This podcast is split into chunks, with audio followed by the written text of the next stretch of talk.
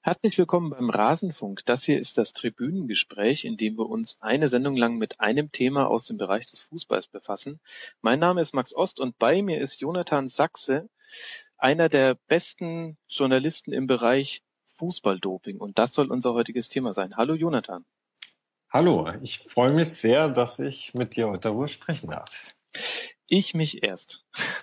ähm, Jonathan, ähm, es hat äh, ganz, ganz viele Gründe, warum ich dich als meinen Gesprächspartner ausgewählt habe, denn du bist einer der am besten informierten Journalisten im Land zum Thema Doping im Fußball. Magst du uns mal kurz erzählen, was du so gemacht hast und wie du zu dem Thema gekommen bist? Ja, kann ich gerne machen.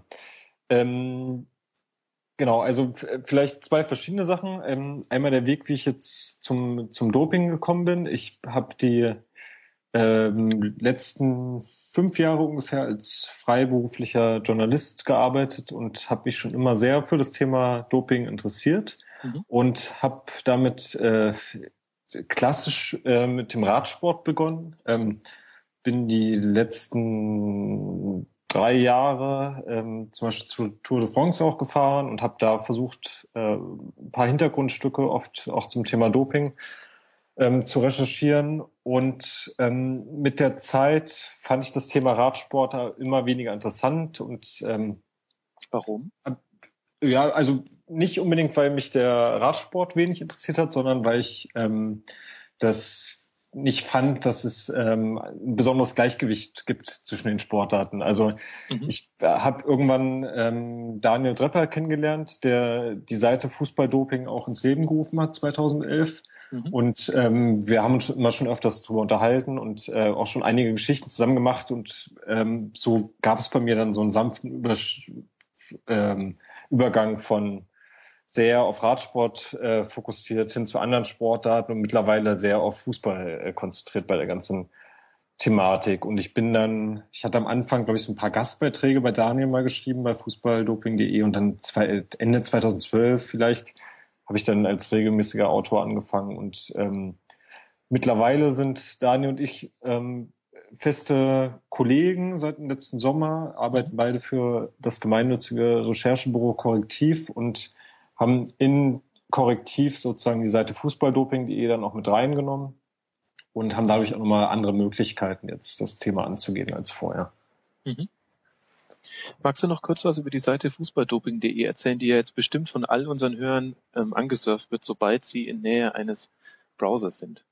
Ja, äh, ja, ich bin vor allem gespannt, wie mobilkompatibel eigentlich unsere Seite mittlerweile ist. Ich glaube, wir müssen da noch was ähm, ändern, weil ich stelle mir gerade so vor, wie Leute in der Bahn ähm, fußballdoping.de versuchen anzuwählen. Also fußballdoping.de, die URL haben wir jetzt schon fünfmal genannt. Ähm, ist äh, eine Seite, wo wir einen ganz eindeutigen äh, monothematischen Schwerpunkt setzen. Ähm, wir finden das bei dem Thema total sinnvoll, weil wir dadurch die Möglichkeit haben, ähm, immer mehr in die Tiefe zu gehen bei dem Thema. Ähm, das, das war sozusagen Daniels Ursprungsgedanke damals. Es wird noch zu wenig zum Thema berichtet und wenn dann auch immer mal wieder an ganz unterschiedlichen ähm, ja, Orten im, im Netz oder sonst wo irgendwo in den Medien und es würde sich doch lohnen, einfach da mal tiefer einzusteigen, auch so ein paar ganz grundsätzliche Sachen zu regeln und Fragen zu beantworten, wie zum Beispiel wird eigentlich im Fußball gedopt ähm, und ähm, da einen Ort zu haben, wo man auch nicht immer wieder bei Null beginnen muss. Mhm. Und ähm, deswegen ging es da los. Mittlerweile, äh, gut drei Jahre später, haben wir vielleicht so 100 Artikel dort veröffentlicht. Ähm, wir versuchen auch mehrere Artikel ins Englische zu übersetzen, um einfach die, ähm, ja, die Zielgruppe zu erweitern, gerade wenn, wenn Themen irgendwie ähm, Europa oder noch, noch internationalere Zielgruppen betreffen. Und nebenbei betreiben wir dann Facebook und besonders Twitter sehr intensiv, wo wir sehr viel auch irgendwelche Links teilen oder uns werden Links zugetragen zum Thema Interview mit dem. Äh, da gibt es einen netten Kommentar. Da hat einfach nur im Nebensatz sozusagen in einem Artikel was zum Thema Doping gesagt. Das, da wird alles äh, gesammelt. Und jetzt gibt es auch ein Newsletter. Wer ähm, sich dafür interessiert, kann sich da auch eintragen. Dann wird die erste Version erst äh, verschickt kleine Anekdote dazu. Wir hatten das Newsletter-System schon vor zwei Jahren, glaube ich, eingebaut. Mhm. Haben aber nie Newsletter verschickt, weil wir immer dachten, äh, das funktioniert nicht. Und wir haben jetzt erst entdeckt, dass da mittlerweile 300 Leute eingetragen sind, die tatsächlich auch gespeichert wurden. Und äh, da wir bei Korrektiv jetzt so ein neues Newsletter-System haben, wo alles ein bisschen einfacher geht, konnten die Leute dann da integrieren. Jetzt waren vielleicht ein paar Leute überrascht, als sie gestern dann plötzlich von Fußballdoping eine E-Mail bekommen haben. Ähm, es hat auch nur einer die äh, E-Mail als Spam zurückgemeldet. Ja. Das ist eine gute Quote. Ja, keine Ahnung, wie viele es gelesen haben. Ähm, genau, das, deswegen gibt's Fußballdoping. Vielleicht noch, noch ein Satz dazu. Mhm. Ähm, eine Sache, die wir uns immer gewünscht haben und die mittlerweile auch ganz gut funktioniert, ist, dass wenn wir uns äh, sehr auf das Thema fokussieren und ähm, uns da auch als mit den Jahren ähm, als Experten in irgendeiner Form beweisen können, ähm, dass wir auch mehr Rücklauf bekommen von Leuten, die tatsächlich mit Doping in irgendeiner Form in Berührung gekommen sind. Das mhm. war schon ein strategischer Gedanke und mittlerweile funktioniert das auch ganz gut. Also das merken wir gerade, wenn es ähm, so Berichterstattungswellen gibt, wie es jetzt gerade die Tage auch ähm, zum, zum Thema ähm, Fußballdoping der Fall ist, dass, dass wir da Leute einfach auf unsere Seite gehen, die vorher noch nicht drauf waren, die uns dann auch mal kontaktieren. Wir hatten jetzt mhm. gerade diese Tage jemanden, der auch ähm, aus Baden-Württemberg kommt, bis in Stuttgart kennt, früher da ähm, in, in den unteren Juniorenmannschaften gekickt hat und der uns da einiges zugeschrieben hat. Und so bauen sich relativ leicht Kontakte auf, auch aus Leuten aus dem ja, inneren Kreis, ähm, kann man, glaube ich, sagen. Mhm. Der innere Kreis ist zwar relativ groß im Fußball, weil es einfach viele Menschen gibt, die da aktiv sind. Aber das sind ja die Leute, mit denen man sprechen möchte, die, die selbst irgendeiner Form denken, hier gibt's einen Missstand, da möchte ich drüber sprechen und äh, da suche ich mir die Leute, wo ich denke, die hauen jetzt nicht nur irgendwie schnell was raus, sondern die, mit denen kann ich vernünftig darüber reden. Ja. Das heißt, ihr seid schon sehr tief im Thema drin und grabt euch jetzt automatisch immer noch tiefer rein. Dann lass uns doch auch mal thematisch beginnen. Auf die mhm. aktuellen Vorfälle kommen wir später noch. Mhm. Ähm, du hast gesagt, ähm, als du beschrieben hast, wie du so zum Thema ähm, Fußball Doping gekommen bist, dass es ein Ungleichgewicht gibt zwischen äh, jetzt zum Beispiel Tour de France Berichterstattung und Fußball. Ich vermute, dass du damit darauf anspielst, dass man gefühlt, dass äh, also ich als Außenstehender habe das Gefühl, wenn man bei der Tour de France als Zuschauer ist, muss man aufpassen, dass man nicht auf Spritzen tritt, weil das im Prinzip Apotheken auf zwei Rädern sind. Ja. Und ähm, im Bereich Fußballdoping ist das erste Argument ja immer, Doping bringt im Fußball ja gar nichts. Und da würde ich jetzt mal vermuten, deine Antwort ist, doch, es bringt was.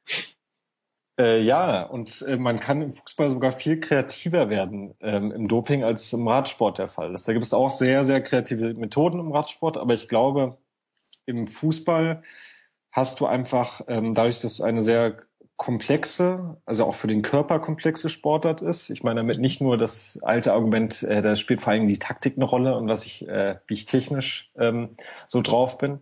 Aber auch für den Körper ist es grundsätzlich extrem komplex. Das heißt, du hast, ähm, du musst schnell sprinten können, immer wieder in, in mehreren Situationen im Spiel. Also die, wenn ich jetzt irgendwie an Spieler denke wie Aubameyang äh, bei Dortmund, der legt bestimmt seine 20 bis 30 Sprints in einem Spiel hin. Dann mhm. hast du ähm, die Ausdauerfähigkeiten. Ähm, du hast grundsätzlich das Problem wie in jedem Sport, du wirst, bist verletzt, du möchtest danach möglichst schnell wieder auf dem Platz stehen. Ähm, deine, deine Muskelkraft spielt eine Rolle, gerade wenn du jüngerer Spieler bist und äh, versuchst dich schnell oben mit zu etablieren oder du kommst aus dem Ausland, wo es vielleicht körperlich nicht ganz so robust war wie in der Bundesliga oder Premier League oder sonst wo. Und so gibt es eigentlich relativ viele Faktoren, ähm, wo es natürlich auch auf dem ganz natürlichen und legalen Weg probiert wird, das Maximale auszureizen.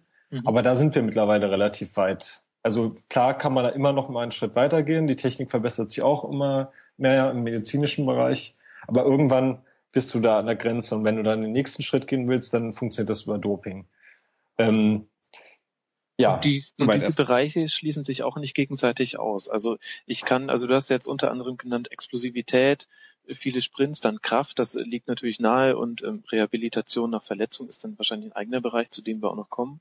Mhm. Aber das schließt sich jetzt auch nicht aus, dass ich quasi Doping verwenden könnte, um meine Explosivität zu erhöhen, ohne da damit der Ausdauer zu schaden.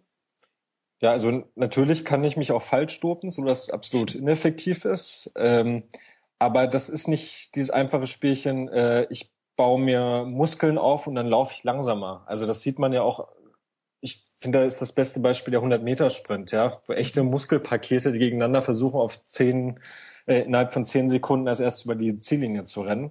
Ähm, da Bolt macht er, ist vielleicht der Einzige, der zuletzt andere Figur gemacht hat, aber sonst sind das echt aufgepumpte Jungs, die ja gegeneinander rennen. Ähm, und ähm, neben mir Ronaldo, auch ein extrem schneller Spieler, der ähm, ordentlich was am Oberkörper hat und so. Also ich, dieses Argument hat man ja zuletzt öfters gehört, wird auch immer wieder gern genommen, aber das mhm. macht aus meiner Sicht überhaupt keinen Sinn. Wenn man intelligent dopt, dann spielt das absolut keine Rolle. Okay. Und da hätte ich jetzt ja als erstes Argument gebracht, okay, die, die 100 Meter Sprinter sind alle Muskelpakete, aber ein 10.000 Meter Läufer dagegen sieht aus wie, naja, Dieter Baumann halt. Ähm, ja. Aber man kann das trotzdem miteinander verbinden. Ja, finde ich schon, weil ja auch unterschiedliche Spielertypen gefragt sind. Ähm, es macht keinen Sinn, dass jeder ein Muskelpaket ist auf dem Platz. Also auch wenn Tim Wiese im Tor ähm, gerade gegen Ende anders aussah, aber der Torwart muss vielleicht nicht so extrem bewusst sein. Es bringt ihm nur was, wenn er äh, zwischendurch im Strafraum hochgeht und sich da ein bisschen besser durchsetzen will. Aber sonst braucht er kein Muskelpaket sein. Da macht es schon Sinn, dass er andere Fähigkeiten äh, maximiert. Ähm, wenn ich einen Spieler habe, der ähm, ja die meisten Zweikämpfe auf dem Platz bestreitet, dann dafür vielleicht aber nicht die extremen Sprints hinlegen muss, weil er nicht außen spielt oder ganz vorne, ähm, dann dann macht es wieder mehr Sinn, dass ich meine Muskelbereiche optimiere oder einfach eine gute Ausdauer, Ausdauerfähigkeit habe. Das muss man wirklich von Spielertyp zu Spielertyp unterscheiden.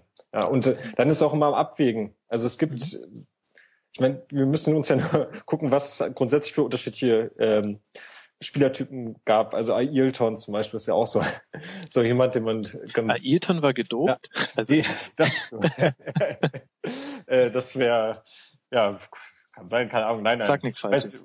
Ich möchte nichts Falsches sagen. Nicht, dass sich irgendwer es hört und dann eine Lust auf Klagen hat. Nein, das wollte ich nicht damit sagen, aber es ist nur ein Beispiel, wie unterschiedlich ähm, körperlich die Fußballer, die, selbst die Profis auf dem Platz unterwegs sind. Mhm.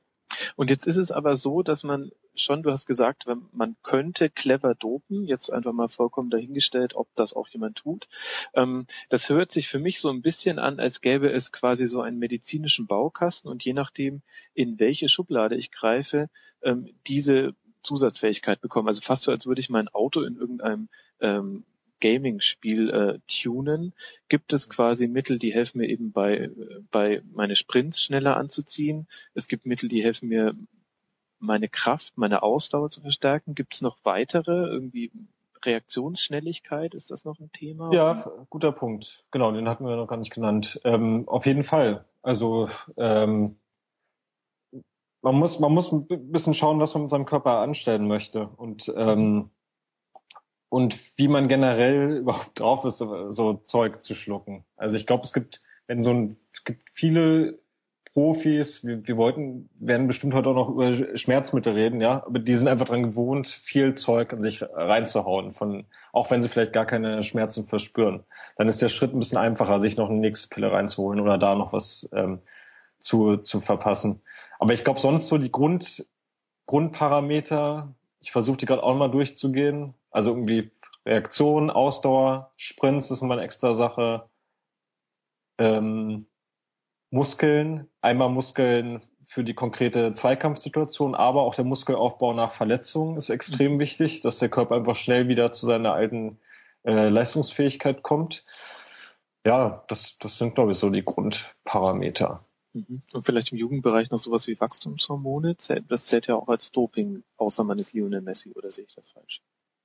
Genau, klar, wenn du, wenn, also wenn dann, ja, das Beispiel ist total treffend. Also wenn du ähm, eine Grund, dein Körper eine grundsätzliche Veranlagung hat, wo du Defizite hast anderen Leuten gegenüber, kannst du natürlich da auch ähm, Wege schaffen, um das aufzuholen. Messi hat das bekommen, indem das für ihn dann akzept, ähm, er da einen äh, Freibrief bekommen hat, einen medizinischen Freibrief sozusagen, eine Ausnahmegenehmigung mhm. und äh, sich lange auf jeden Fall einer Hormonbehandlung unterziehen konnte. Das war so damals, soweit ich die Geschichte richtig verstanden habe, ja auch der Deal, weswegen ihn Barcelona letztendlich dann auch, also der, der Vater von Messi wollte ja scheinbar, äh, ich brauche jemand, der mir diese Hormonbehandlung bei meinem Sohn zusichert.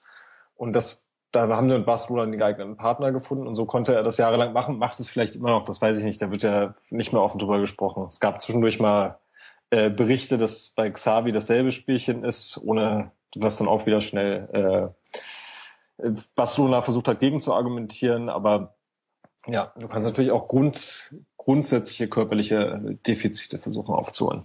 Mhm.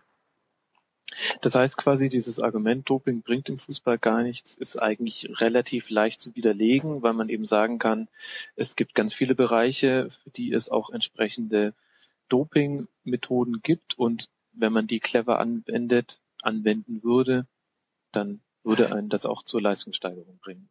Ja, absolut. Und dazu kommt noch der große Punkt einfach, dass ähm, viel, das, das klingt immer so nach dem stumpfen Argument, aber ich finde es extrem wichtig, es einfach um eine Menge Kohle bei der ganzen Sache geht. Mhm. Und eine Menge Kohle heißt im Sport einfach, ähm, du musst der, der Beste sein in deinem, deinem Bereich, wenn du eine Chance haben willst, da ähm, mitzumischen.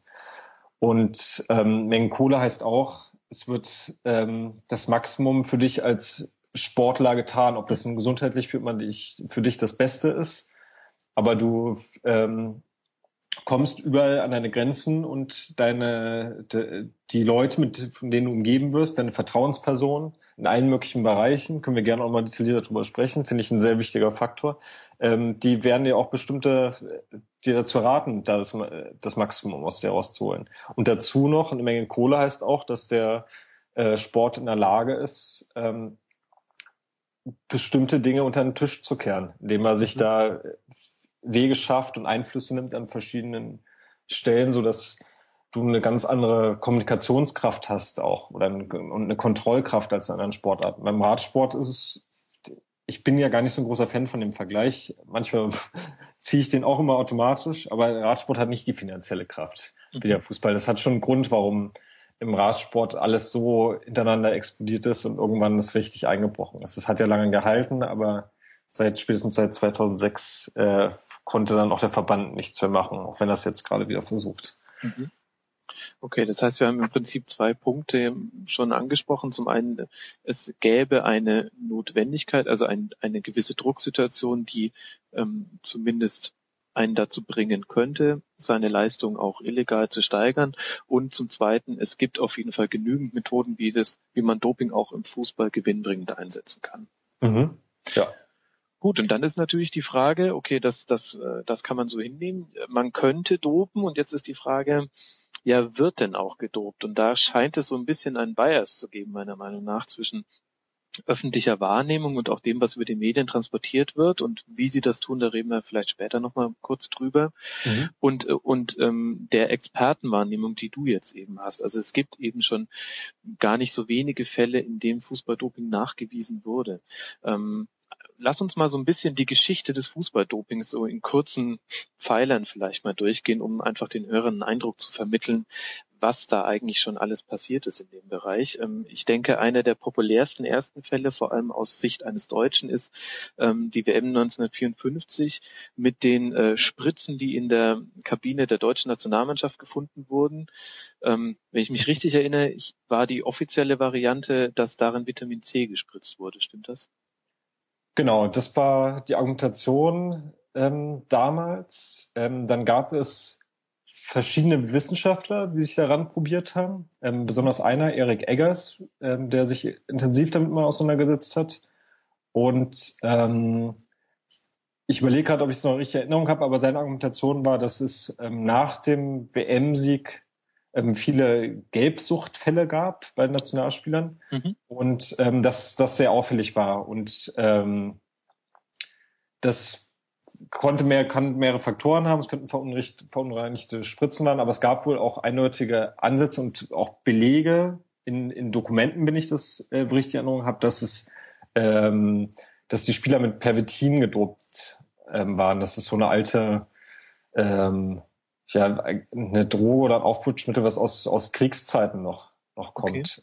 Ähm, und ja, so seitdem Eric Eggers und andere sich daran getraut haben, äh, gibt, gibt es diese, diese Belege, was auch ähm, typischer Weg ist, dass, also wir reden ja gleich über mehrere Fälle, aber das, wenn, wenn man schaut, wie überhaupt sowas rauskommt, sind es auch die Wissenschaftler, die das im Nachhinein dann irgendwie rausfinden, eben sich nochmal genaue Dokumente beschaffen von damals, wo dann irgendwelche medizinischen Gutachten drinstehen oder äh, Zeitzeugen finden, die einem das nochmal genau erklären. Aber im Prinzip ist 54 so der Startschuss, ähm, mit, mit unser, also jedenfalls, wenn man den deutschen Fokus sieht, wo so die ersten populären, äh, wo man über die ersten, ja, populären deutschen Dopingfälle sprechen kann eigentlich. Der, unser, unsere erste Weltmeisterschaft.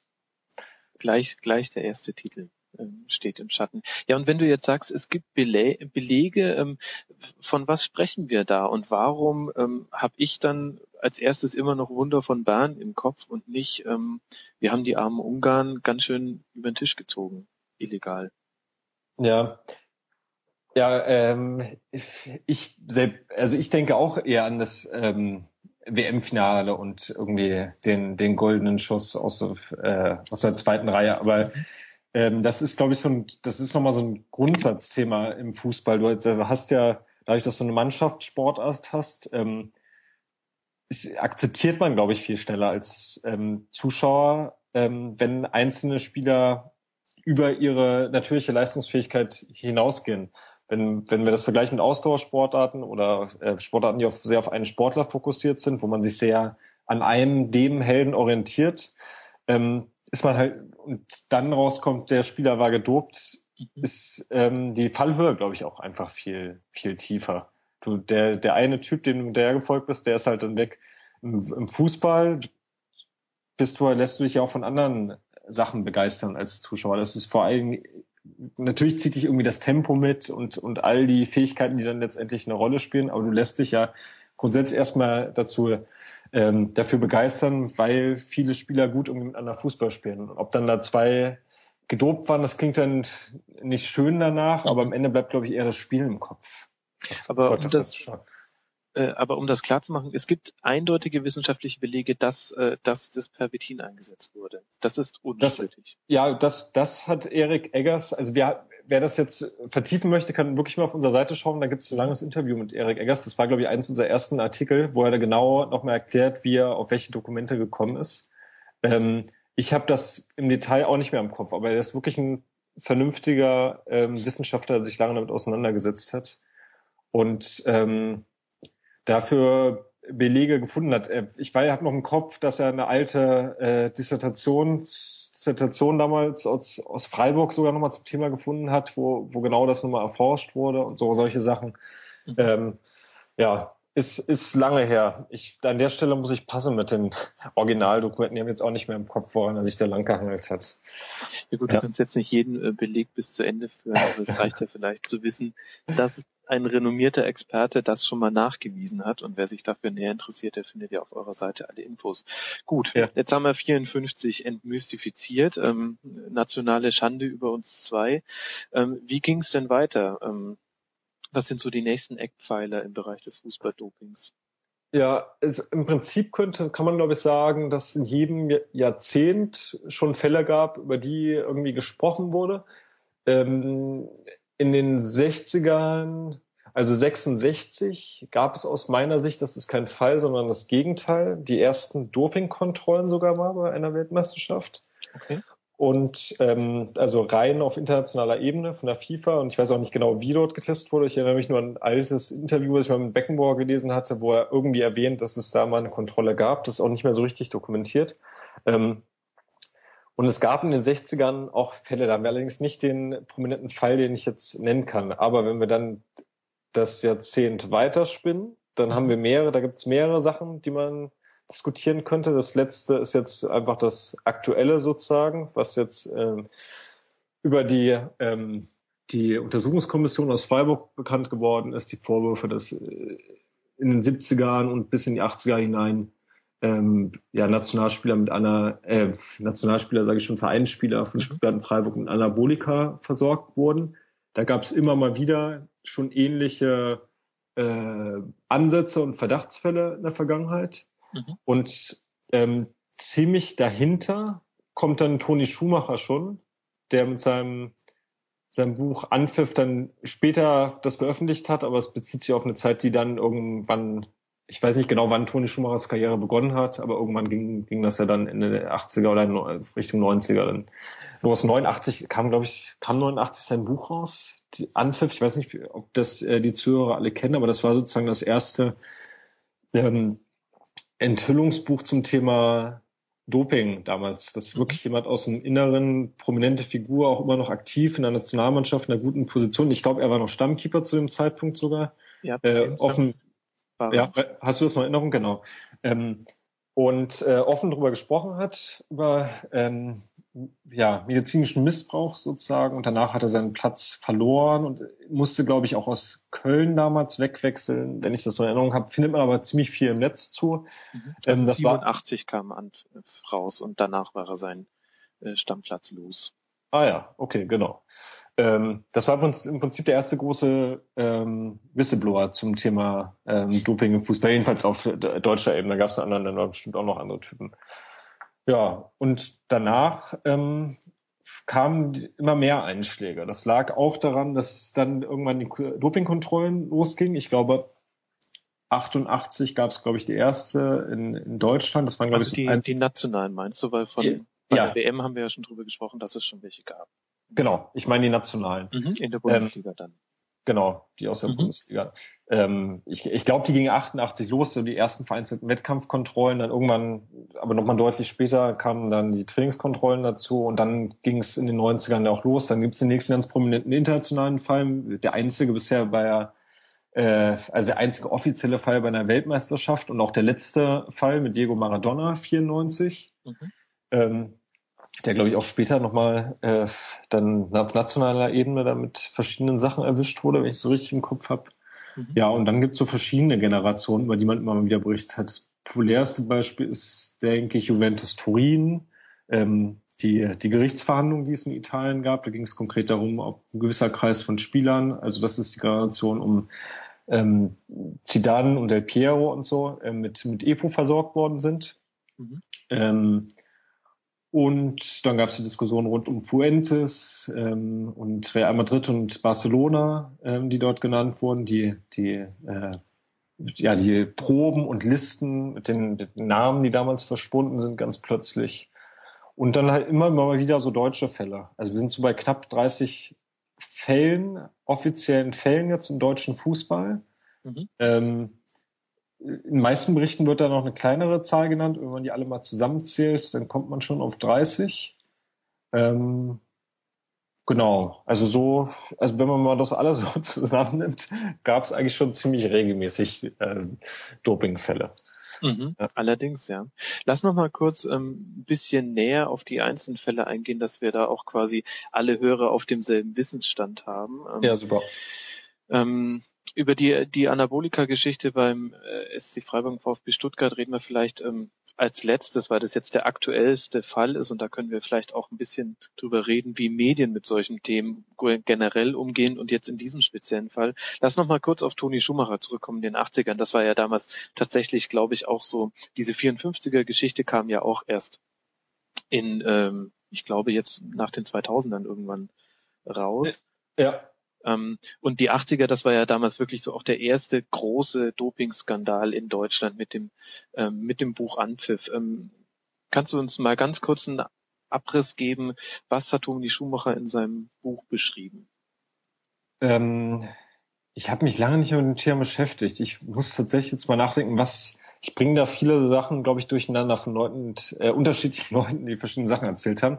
Ähm, aber so grundsätzlich also der hat ziemlich ausgeholt in seinem Buch und er hat jetzt nicht nur irgendwie erzählt, ich habe das und das gemacht, äh, sondern das war eine sehr grundsätzliche Debatte, die er ausgelöst hat damals, indem er einfach gesagt hat, die Karten auf den Tisch gelegt hat, was Paul Breitner, der war der Einzige eigentlich, den äh, damals in der Öffentlichkeit so richtig unterstützt hat, wobei ich sagen muss, ich war damals auch erst vier Jahre alt. Ich weiß nicht, was wer damals noch wirklich was gesagt hat. Ich kann mir das so im Nachhinein anlesen. Mhm. Aber ähm, er hat einfach grundsätzlich ausgeholt und wollte mit der Lüge offen, dass Doping im Fußball ähm, nicht nicht angewendet wird und er äh, hat viel darüber berichtet, was was alles so im Medizinschrank ist, wie Schmerzmittel intensiv angewendet werden. Ähm, die bunte Mischung an, an Medikamenten, was im Zuge der Freiburg-Diskussion auch immer wieder hochkommt, was, was alles für unterschiedliche Medikamente auch gleichzeitig sich Sportler reinpfeifen. So, das mhm. waren, waren die verschiedenen Sachen. Ähm, ist, ist spannend zu lesen, lohnt sich, glaube ich, auch das Buch jetzt noch zum Stellen, falls man es noch irgendwo bekommt. Und ähm, ja, also wenn man eh drauf steht, Fußballanekdoten mal zu lesen, aus dem Inneren, Inneren was zu erfahren, dann äh, lohnt sich das Buch ähm, besonders. Ich habe zuletzt, und fällt mir da am Rande ein, ähm, dieses Buch gelesen. Wie hieß der Fußballer, der sein äh, jetzt gestanden hat im Buch, dass er Alkohol, äh, Alkoholiker war? Das war, glaube ich, ist jetzt vor einem Jahr rausgekommen. Mit W. Ja, naja, äh, das äh, siehst du, ich habe sogar schon den Namen äh, vergessen. Genau, der Bremer war es auf jeden Fall. Das war auch so ein Buch, wo irgendwie die ganze Zeit äh, nette Anekdoten kommen, wenn man so ein bisschen nostalgisch im Fußball unterwegs ist, was ja viele Fans Ach so, sind. Entschuldigung, Uli, Uli Borowka natürlich. Ja, Nicht ja, ja, Uli w, Borowka. W, aber ein W ist prominent drin. Ja, ja, ja, Uli Borowka, sehr gut, mit danke. Dem, mit, dem, mit der Autobiografie Volle Pulle. Genau, volle Pulle, ja. Ich habe die ganze Zeit gehofft, dass da jetzt auch ein bisschen was zu Doping kommt, aber da gibt es noch so Mini-Passagen, wo er nicht wirklich äh, ausspricht, was, was los war. Aber wer, wen, wer sich da von solchen Sachen schon begeistern lässt, die noch auf ziemlich flachen Niveau sind, äh, der sollte wirklich auch da mal Toni Schumacher lesen, um da ein bisschen seine Hintergrundsachen zu hören. Mhm. Ich habe gerade ein ganz schönes äh, Zitat aus dem ähm, Buch von Toni Schumacher. Sehr gut. Ähm, vor mir beim Training habe ich ein Medikament mit Dopingwirkung ausprobiert. Captagon heißt das Zeug. Auch in der Fußballwelt gibt es Doping. Natürlich totgeschwiegen, klammheimlich ein Tabu. Ähm, und später erzählt er dann noch viel von Aufputschmitteln, ähm, von Substanzen, die die Angriffslust und Widerstandsfähigkeit ähm, erhöhen. Und das Ganze in einem Buch, in dem es eigentlich die ganze Zeit nur in diesem Duktus über alle Themen geht. Also das ist ja auch das Buch, wo er erzählt, über welche Geldbeträge eigentlich da äh, Poker gespielt wird bei der Nationalmannschaft, nämlich mhm. fünfstellige, dass den ganzen Tag gesoffen und ähm, Beischlaf praktiziert wird. Ich erinnere mich noch an das Zitat, manche kamen wie nasse Lappen zum Training, morgens mhm. aus dem Bett gekrochen. Ähm, das hat damals ganz schön für Aufregung gesorgt. Und ähm, auch das, was du schon genannt hast, ähm, war, ein, war ein wesentlicher Punkt. Diese Überversorgung mit Tabletten und mit allem möglichen Schmerz, Aufputschmitteln. Mhm. Ähm, ich glaube, irgend, irgendwo stand was, ähm, ähm, dass, dass er ähm, einige der Tabletten dann gar nicht genommen hat und äh, in einen Blumenkübel oder so gekippt hat, mit mhm. der schönen Formulierung, wo wahrscheinlich Jahre später Schrauben gewachsen sind. so, so ähnlich habe ich das noch im Kopf. Ja, ja, ja, ja genau. Es genau. liest sich sehr gut, dieses Buch. Ich kann es nur empfehlen. Ja, ja, vielleicht haben auch Leute gedacht, der, der, er hat zu sehr ausgeholt und deswegen äh, vertraue ich ihm nicht mehr. Das ist too much, was da drin steht. Ja. Wobei ich, also gerade diese Sachen, äh, jeder hat irgendwie äh, zusammen sich was reingehauen ich kenne da auch so ein paar Fälle von, von Leuten, die mit uns gesprochen haben, also gerade aus der portugiesischen Liga. Ähm, aus den, das müsste, das war irgendwie so Anfang 90er Jahre. Äh, da da gibt es einen, mit dem ich mich immer mal wieder drüber unterhalten habe, mit dem ich einfach so auch zusammen kicke. Der hat in der ersten portugiesischen Liga gespielt und ähm, der hat gesagt, es gab mal regelmäßig Rituale vom, vom Trainer, dass die vom vom Spiel dann alle ihre Tabletten bekommen haben und so ein bisschen wie so eine Vogelfütterung dann äh, äh, alle ihren Mund aufgemacht haben. Und es gab halt mehrere Spieler, die ja keinen Bock drauf hatten, irgendwelche Sachen sich reinzuschmeißen. Und dann musstest du halt immer so ein bisschen tun, als ob das Ding jetzt auch runterschluckst. Und das war aber oft so ein Zeug, ich überlege gerade, was, was die da konkret bekommen hatten. Aber es war nicht das effektivste Zeug. So ein Klassiker, ähm, Aufputschmittel, wo du irgendwie 15 Minuten dann Vollgas geben kannst. Nach 20 Minuten wirst du dann aber schon wieder schlapp und die brennst 15 Minuten wie ein Stier rum und dann bist du irgendwie äh, immer geht's immer mehr Richtung Richtung Schnecke, Schnecke und da gibt's ja, witzige Rituale, die aber ähm, von Mannschaft zu Mannschaft und Generation zu Generation sicherlich sehr unterschiedlich sind. Mhm definitiv. Aber man kann, man kann sicher feststellen, ähm, auch damals war es schon so, und das sehen wir jetzt dann auch an dem, an dem Fall, der jetzt aktuell diskutiert wird, ähm, es gehörte einfach zum Usus, sehr, sehr viele Medikamente zu sich zu nehmen. Vielleicht das ist eine Mutmaßung, dann auch gar nicht mehr so genau nachzufragen, was eigentlich. Aber es war jetzt quasi keine Ausnahme, mal eine Spritze zu bekommen oder eine Tablette zu schlucken, sondern das gehört einfach zum Alltag eines Profis heute wie damals auch dazu. Ja, ich ja, also in dem Zusammenhang vielleicht ähm, also auch nochmal die Frage, wir haben, wir haben jetzt zwar schon drüber gesprochen, welche, ähm, ja, welche Parameter machen irgendwie Sinn, dass man die, die mit illegalen Substanzenmethoden ähm, optimiert. Aber auch, auch nochmal grundsätzlich war, warum das überhaupt geschieht, dass man den Schritt geht. Und ich glaube, ähm, ein großer Punkt ist, dass du als, als Sportler immer also ich glaube, in der Sportsoziologie ist, verwendet man immer den Begriff biografische Falle, in der du irgendwie gefangen bist. Du hast dich entschieden, dass du jetzt äh, mit, mit jungen Jahren in der Regel, du wirst, möchtest jetzt Fußballer werden. Mittlerweile hast du die Möglichkeit, auch eine duale Ausbildung zu gehen. Das war früher noch ein bisschen schwieriger, aber du bist komplett im Fokus und das ist, das ist dein Ding. Und das heißt, wenn du von dem Weg abkommst, durch eine Verletzung, äh, stärkere Mitspieler oder was weiß ich, ähm, musst du halt überlegen, wie du irgendwie schaffen kannst, den, den Anschluss ähm, zu halten. Und das ist, glaube ich, ein Phänomen, was so viele ähm, Spieler dazu bringt, dann tatsächlich auch zu überlegen, ich muss jetzt was, ähm, ja, was, was Verbotenes tun.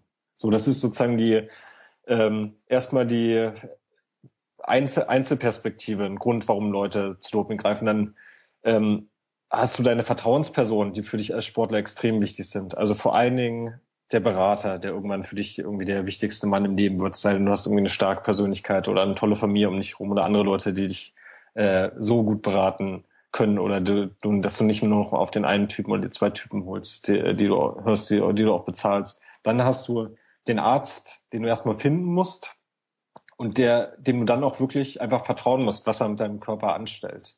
Das ist auch so ein Grund, den ich sehe, warum viele äh, es immer wieder so nur vereinzelte Mediziner gibt, wo alle Sportler hinrennen, was Müller Wohlfahrt bei uns in der Gegenwart ist, was früher ähm, Klümper gewesen ist, über den wir später dann noch sprechen, weil wir über die aktuellen Sachen reden.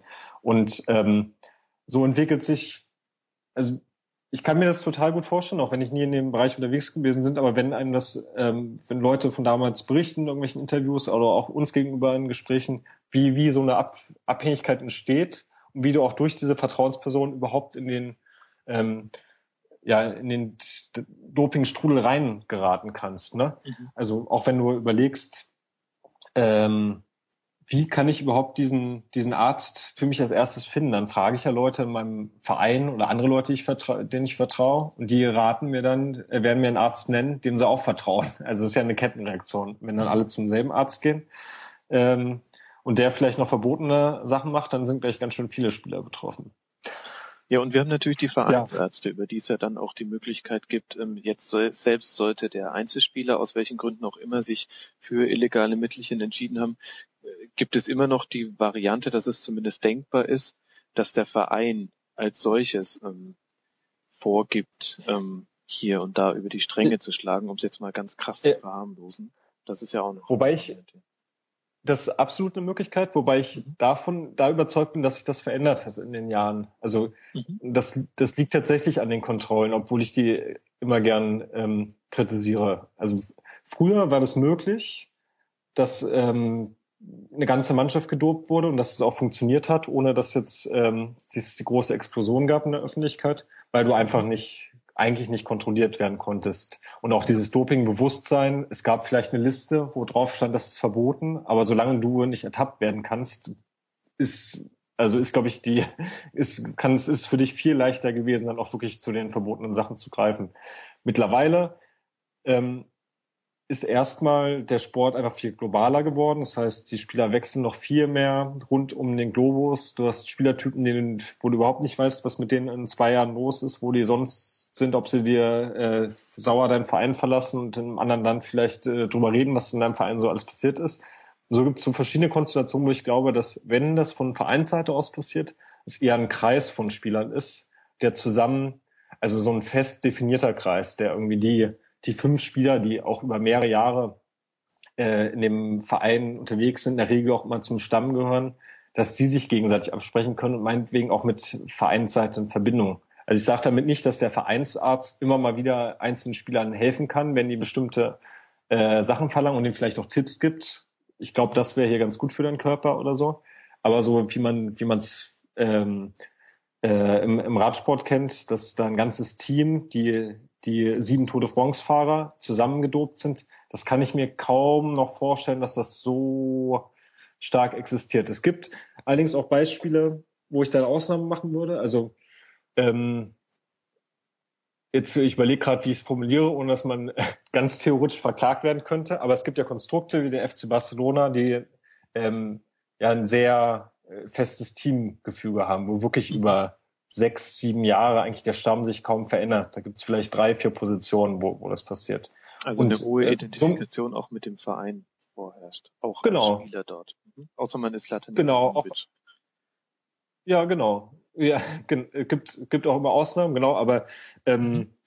äh, genau, also hohe Identifikation mit dem Verein, ähm, auch ein Verein, der dich, wenn du äh, raus bist aus dem Sport oder zum anderen Verein wechselst, dich immer noch um dich kümmert. Du fühlst dich immer noch von Wert geschätzt. Ähm, und auch ein Verein, ähm, der viel Macht hat. Das sind, glaube ich, so Komponenten, wo, wo es für einen Verein möglich ist, auch ein bisschen größere Dinge anzustellen. Mhm. Okay. Also da kann man einen Wandel vermuten und ähm, um, um vielleicht die, die 80er Jahre zuzumachen, Toni Schumacher war nicht der Einzige, der der damals von äh, Captagon, diesem Aufputschmittel gesprochen hat, sondern äh, später hat dann Peter Neurohrer auch nochmal gesagt, ich glaube irgendwas in die Richtung ähm, bis zu 50 Prozent haben das konsumiert und zwar nicht nur in der zweiten, sondern auch in der ersten Liga. Er hat damals beschrieben, dass man das an den Augen der Gegenspieler immer sehen konnte, mhm. wer da drauf ist. Ähm, Habe ich das so richtig wiedergegeben oder? Ja, also ich weiß auch nicht mehr eins zu eins das Zitat, aber so ungefähr hatte ich das jetzt auch noch im Kopf. Ja, also ja. es war quasi nicht nur irgendwie Toni Schumacher, der ja auch durchaus ähm, auch persönliche Beweggründe gehabt haben könnte, mit manchen Leuten abzurechnen, sondern wir ja. haben auch noch andere Quellen, die sich auf die 80er beziehen. Ja, wir haben auch ja, ja, das, da hast du absolut recht. Also es gab immer wieder Aussagen, da findet man ganz viel bei, ich glaube, da reichten sogar schon die äh, Suchwörter irgendwie äh, Doping-Zitate deutscher Fußball oder sowas. Also auch Christoph Daum hat damals so diverse Sachen dazu gesagt. Ähm, äh, ich überlege gerade, ach so, ja, die, die äh, Jungs, die jetzt die ganze Zeit zitiert werden. Karl-Heinz Förster hat ab und zu mal was rausgehauen. Von Guido Buchwald habe ich auch noch so grobe, grob in Erinnerung, dass er da mal was zu gesagt hat. Also da findet man, kommt schon ganz gut was zusammen, wenn man was sucht. Mhm. Also definitiv jetzt nichts ähm, aus der Luft gegriffenes und bestimmt auch kein Zufall, dass äh, ein Jahr nach Erscheinen des Buchs von Toni Schumacher dann die nationalen Dopingkontrollen in der Bundesliga eingeführt wurden. Ich selbst kann mich auch nicht dran ja. erinnern, da war ich drei Jahre alt, aber äh, ich vermute da jetzt einfach mal einen Zusammenhang, ohne das jetzt nochmal nachrecherchiert zu haben. Gut, das heißt, ja, wir haben klar. in den 80ern definitiv auch zumindest sehr, sehr deutliche Hinweise auf Doping, auch auf nationaler Ebene. Jetzt ähm, haben wir in den darauffolgenden Jahren, ähm, wenn ich nochmal so deine, deine Beispiele durchgehe, noch ein paar sehr prominente internationale Fälle. Und da steht allen voran 1994 Diego Maradona. Auf was wurde der mhm. damals positiv getestet? Äh, ich überlege gerade nicht, dass ich dann Sachen durcheinander bringe, aber äh, eine Sache bin ich mir sicher, das wäre Ephedrin, mhm. was ja jetzt noch nicht das, äh, das super äh, starke Zeug ist. Das ist ja einfach nur äh, ja ein bisschen mehr äh, Stim Stimulanz im Prinzip. Also auch ähm, wieder Richtung Aufputschmittel dann, also quasi, dass man im, im Moment des Spiels voll auf der Höhe ist, oder wie soll ich mir das vorstellen? Genau, genau. Mhm. Also das sind ähm, ähm, im Prinzip, also Ephedrin ist auch so ein, so ein Klassiker eben von den, von den Proben, die es immer so gab. Ich, ich glaube bei, ähm, also Stimulantien, das einfachste Stimulantien mal zu erklären ist eigentlich, dass du äh, es mit einer Koffeintablette vergleichst oder mhm. äh, wenn man modernen Disco-Drogen nimmt, MDMA, so solche Sachen. Du hast halt andere Wahrnehmungsfähigkeit, Pupillen werden ein bisschen vergrößert, ähm, bist gepusht für einen gewissen äh, Zeitraum, solche Sachen. Mhm. Dann gab es bei Maradona, ähm, müssten wir nochmal nachschauen, aber ich glaube, das war sogar die in derselben Probe, dass er, dass bei ihm zwei Ergebnisse war und das zweite war THC. Ähm, nicht das Mittel, da werden immer mal wieder Sportler mit entdeckt, wo man jetzt denkt, er hat sich da äh, zwar besonders leistungsfördernd, aber steht nun mal auch auf der Liste. Ähm, das Maradona gibt es auch diverse Spekulationen, warum ausgerechnet Diego Maradona jetzt mal erwischt wird von der FIFA und nicht irgendwelche anderen Sportler. Ähm, gibt es wilde ähm, Vermutungen, Mutmaßungen, ist sehr unterhaltsam, sich da ein bisschen anzulesen, gerade wenn man bei den Argentiniern äh, schaut, was die da so veröffentlicht haben. Da gab es letztes Jahr auch, ich glaube, sogar ein Buch zu, wo es nun mal genau um diese Weltmeisterschaft ging und ähm, die Theorie, warum Maradona sozusagen damit seine Karriere beendet werden sollte. Ähm, und das ging halt so ein bisschen äh, in die Richtung, Maradona hat eh angefangen, irgendwie Mist zu bauen und äh, angefangen, über Sachen zu quatschen. Und ähm, eigentlich waren, wurden an dem Tag auch noch andere Spieler getestet, positiv getestet und am Ende haben sie ihn rausgepickt, äh, bis hin zu so Sachen, ihm wurde irgendwas reingemixt und so. Meinst du ähm, damit? Ähm, finde ich aber finde ich aber tatsächlich interessant. Also ich kann das natürlich nicht beantworten, Sachen. Ich lese da ja auch nur mit, ne? Aber äh, warum ausgerechnet Maradona 94? Die Leute, Leute, die damals ein bisschen älter waren, die können da vielleicht sogar noch mehr zu sagen, weil sie damals irgendwie die Berichterstattung mehr äh, verfolgt haben. Ich weiß nicht, ob damals noch ein bisschen mehr bekannt wurde. Mhm. Meinst du das Buch Der letzte Maradona von Andres Burgo und Alejandro Wall? Ja, das waren auf jeden Fall zwei das, Autoren. Das, und das ist vom letzten Jahr zufällig? Ähm, ich glaube ja. Also ich hatte es jetzt, ja, ja, ist vom letzten Jahr, genau. Das ist, das wird es sein, von dem hatte ich auch schon vorher gehört und hier den Link noch offen. Ein Tatsachenkrimi, schreibt die Süddeutsche. Ja, ja, sehr gut. Aber genau, da wurde auch ähm, viel drüber berichtet, wie auch die ganze Dopingkontrolle zustande kam, zu welchem Zeitpunkt im mhm. Turnier. Ähm, sehr interessant. Ja, ja, auf jeden Fall. Und dann gab es im selben Jahr übrigens auch den ersten äh, Dopingfall im deutschen Fußball, den ersten offiziellen. Also ich glaube, es gab noch vorher einen anderen, aber äh, kann ich gerade noch nicht sagen, weil wir uns das gerade mal angucken wollten, aber vielleicht bald auf fußballdoping.de mehr. Aber okay. ähm, der, äh, ich glaube, der DFB führt immer, und das sind auch so die Listen, die im Netz dann mal kursieren, äh, Roland Wohlfahrt als ersten Fall auf. Wenn ich das richtig in Erinnerung habe, das finden wir auch mit ein paar Klicks raus. Und der, äh, das, das finde ich auch so, das so der Fun Fact dabei, äh, wurde beim ähm, Hallenturnier ähm, erwischt damals. Ähm, ist äh, in, in ja, 94 war das auch, genau. genau. Und er hat auch eine kleine Sperre bekommen, zwei Monate, soweit ich das richtig in Erinnerung habe. Auf was wurde der? Und, ja, irgendeine sehr lange Substanz. ihr, ihr werdet merken heute, alle, die zuhören, bei den äh, allen Sachen, wo es dann sehr biologisch wird, da verwechsel ich über vieles. Also falls ihr Sachen danach wenn ich, deckt, da freue ich mich über die Kommentare. wenn ich dir kurz helfen darf, Quelle ist da fußballdoping.de. Aha, okay. Äh, das Aufputschmittel Norepinephrine. Ähm, und er hat gesagt, daran konnte ich mich auch noch erinnern, er habe einen Appetitzügler zu sich genommen, äh, Recatol N heißt das. Oh ja, genau, das Snack. war quasi der Befund und die dazugehörige Erklärung war der Appetitzügler, das ähm, hatte ich auch so im Hinterkopf. Ja, ja, ja, genau. Ja, Fußballdoping.de, genau. Nachschauen. Ich versuche die ganze Zeit nicht auf der Tastatur rumzutippen, wenn dann ganz, ganz heimlich, mein äh, anderes Fenster zu wechseln, damit ich äh, mein Mikrofon nicht so sehr berühre. Aber das ist gut, bei dir höre ich überhaupt nichts, Max, wenn du immer so äh, quasi Sachen dazu droppen kannst. Das ist eine sehr gute Ergänzung. Ja, ich habe hier wahnsinnig viele Links offen. Ich, äh, die größte Herausforderung ist nur, den richtigen Tab zu finden. Ja. Aber gut. Ähm, der erste deutsche Fall. Und dann haben wir als nächsten großen ähm, ähm, internationalen Fall dann die Champions League Mannschaft von Juventus Turin, die 1996, glaube ich, auch äh, Champions League Sieger geworden ist mit Spielern wie Del Piero und Zidane und wo das Mittel EPO eine Rolle spielt. Kannst du uns dazu kurz was sagen?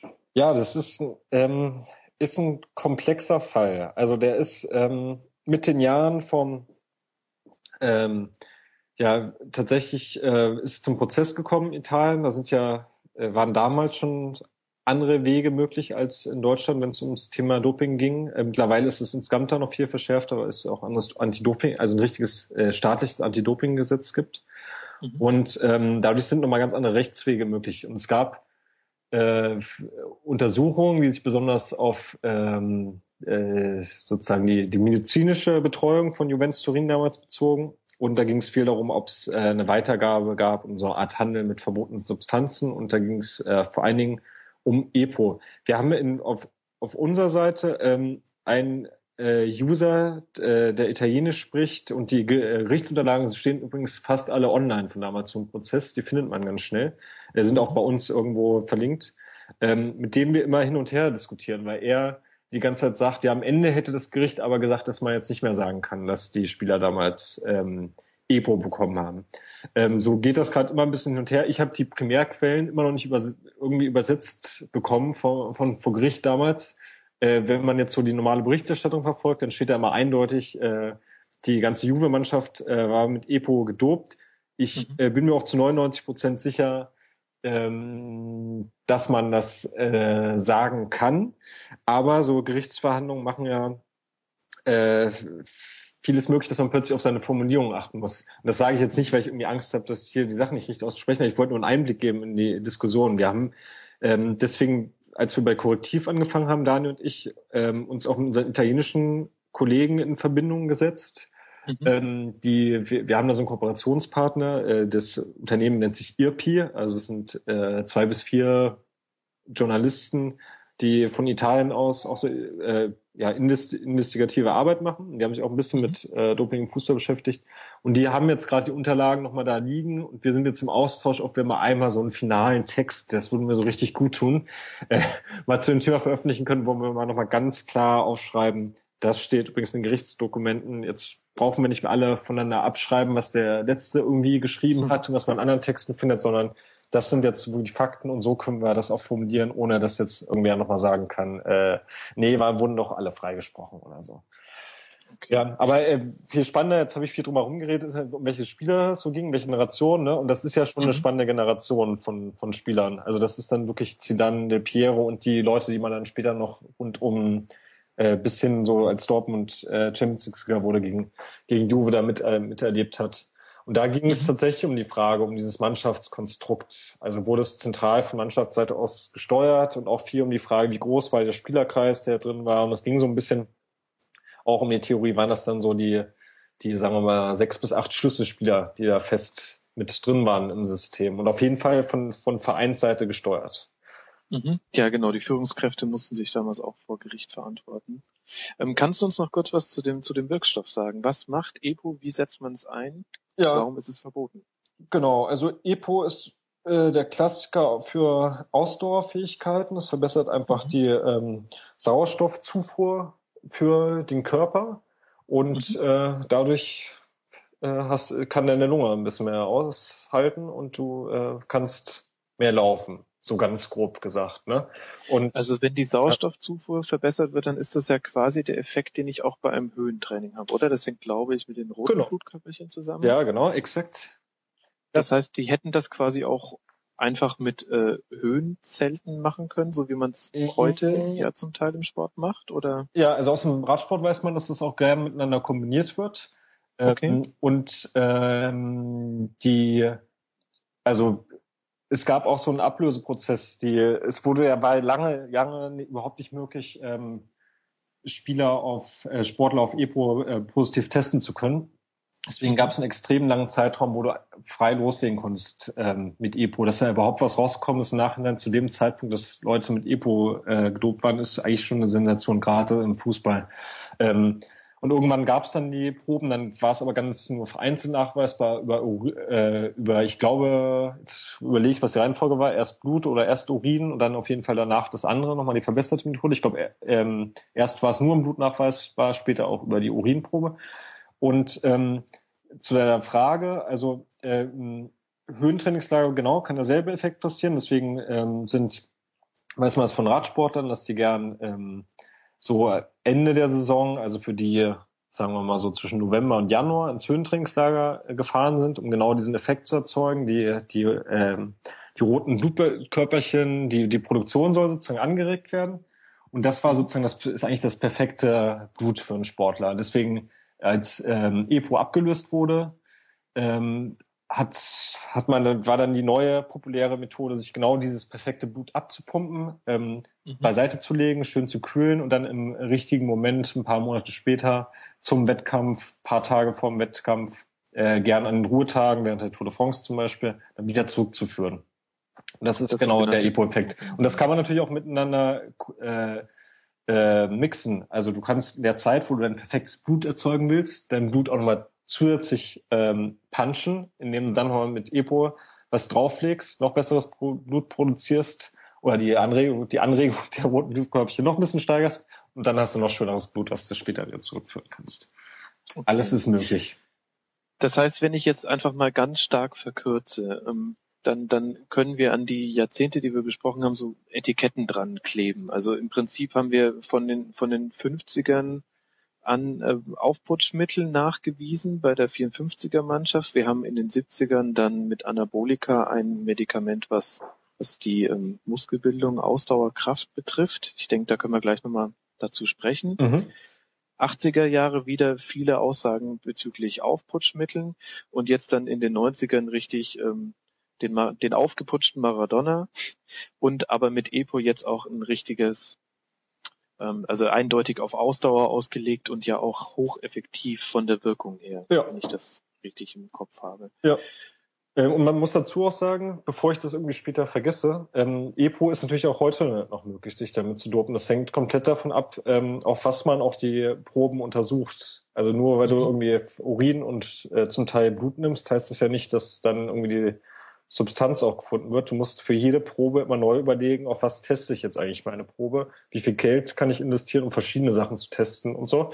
Und da ist EPO ist schon ein bisschen aufwendigeres Analyseverfahren. Man findet da ähm, bei der NADA ähm, so ein paar Angaben und bei, bei der WADA in den Jahresberichten, auf was immer so alles getestet wird. Ist nicht alles komplett transparent, aber kann man auf Nachfragen relativ schnell erfahren. Und das ist von Land zu Land auch ziemlich unterschiedlich, so die Möglichkeit. Ähm, also das heißt, ich habe die Zahlen leider nicht mehr im Kopf, wie, wie so der Prozentsatz war von, von EPO-Tests, aber der war erschreckend niedrig. Also weit habe ich das in Erinnerung damals in der Bundesliga. Okay, das heißt, ähm, Dopingkontrolle ist nicht gleich Dopingkontrolle. Wir reden später nochmal darüber, wie das eigentlich im Detail abläuft. Mhm. Ähm, wie muss ich mir das dann vorstellen? Ähm, ist der Dopingbereich, äh, der entwickelt sich doch mutmaßlich auch weiter. Ist es dann so eine Art Wettrüsten zwischen denjenigen, die neue Doping-Substanzen herstellen oder neue Aspekte davon irgendwie hervorheben und dann den Labors, die die Tests dafür entwickeln müssen? Ist das so korrekt dargestellt? Ähm, ja, also ich glaube, es gibt zwei entscheidende Faktoren. Das eine ist genau das. Das ist dieser, ähm, ich, ich möchte dem Labor und den äh, Personen, die mich testen, einen Schritt voraus sein. Ähm, mhm. Das ist nicht das Allerschwierigste, weil das kennt man aus, aus allen möglichen Sportarten von der Doping-Vergangenheit du eigentlich als, äh, wenn du, wenn du ein bisschen ähm, die Möglichkeit hast, äh, modernen Doping, an modernen Doping-Sachen ranzukommen und ähm, auch dafür ein bisschen Geld übrig hast, bist du eigentlich immer einen Schritt voraus. Also es wird definitiv mit dem Pharmabereich da sehr zusammengearbeitet. Es gibt viele Pharmafirmen, die das gerne nutzen, die Möglichkeit, Sportler zu haben, an denen sie auch viel die Wirksamkeit ähm, testen können. So gibt es sehr viele kreative Wege, da einen Schritt voraus zu sein. Der zweite Druckpunkt ist aber auch einfach der direkte Vergleich mit den äh, Konkurrenten. Gibt es auch viele äh, Beispiele. Ich kann jetzt nur, ich bringe nochmal den Radsport, weil ich mich da mehr auskenne, aber das ist sozusagen das berühmte Wettrüsten gewesen, was gerade damals zwischen ähm, dem Armstrong-Team und dem Telekom-Team ähm, gab. Da ging es wirklich ziemlich wenig darum, nur punktuell, wenn man ein neues Analyseverfahren eigentlich äh, bekannt gegeben wurde, dass mal umgeswitcht werden musste, deswegen auf eine neue Methode. Aber der eigentliche Antrieb war immer, was macht, was macht der Gegner und äh, wie ja. kann ich noch mehr und äh, wirksamer dopen. Und das äh, Quasi der medikamentös eingeführte Doppeldiffusor. Ja. Um mal eine Formel 1 Analogie zu ziehen. Ja, genau.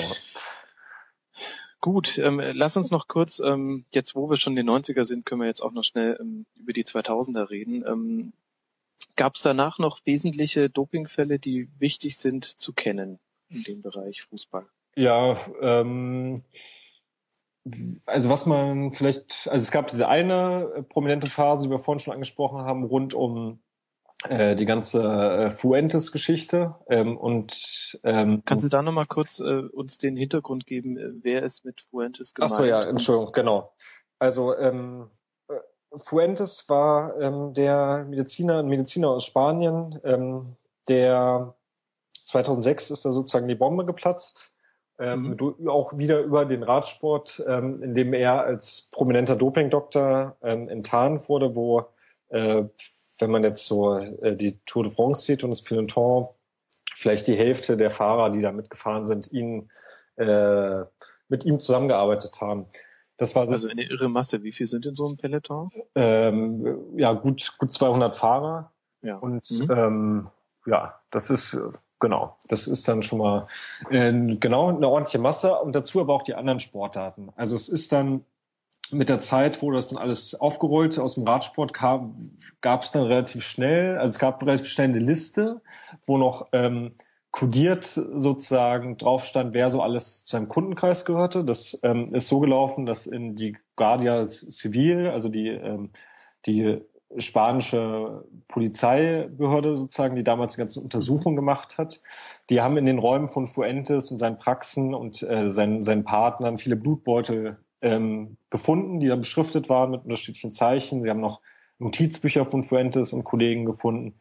Und da ähm, auch die Codes sozusagen gefunden. Daraus ist so eine Liste entstanden, die irgendwann dann auch im, im Netz stand. Und äh, bei Wikipedia findet man da mittlerweile auch relativ gut aufgedröselt, wer alles drauf stand. Und mit der Zeit wurde nach und nach äh, äh, sozusagen entschlüsselt, der Code steht für den.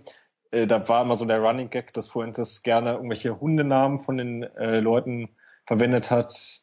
Äh, von Jörg Jaksche stand auf jeden Fall der Name von seinem Hund drauf und so. Und so konnte man das dann ganz gut nach und nach übersetzen.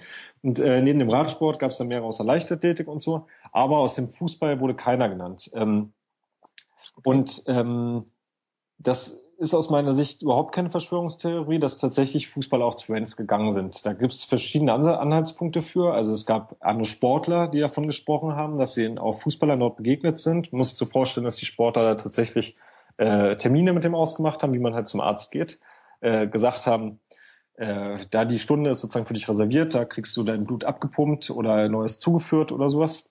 Nee, abgepumpt war es in der Regel, weil du zuführen ist dann ein Wettkampf.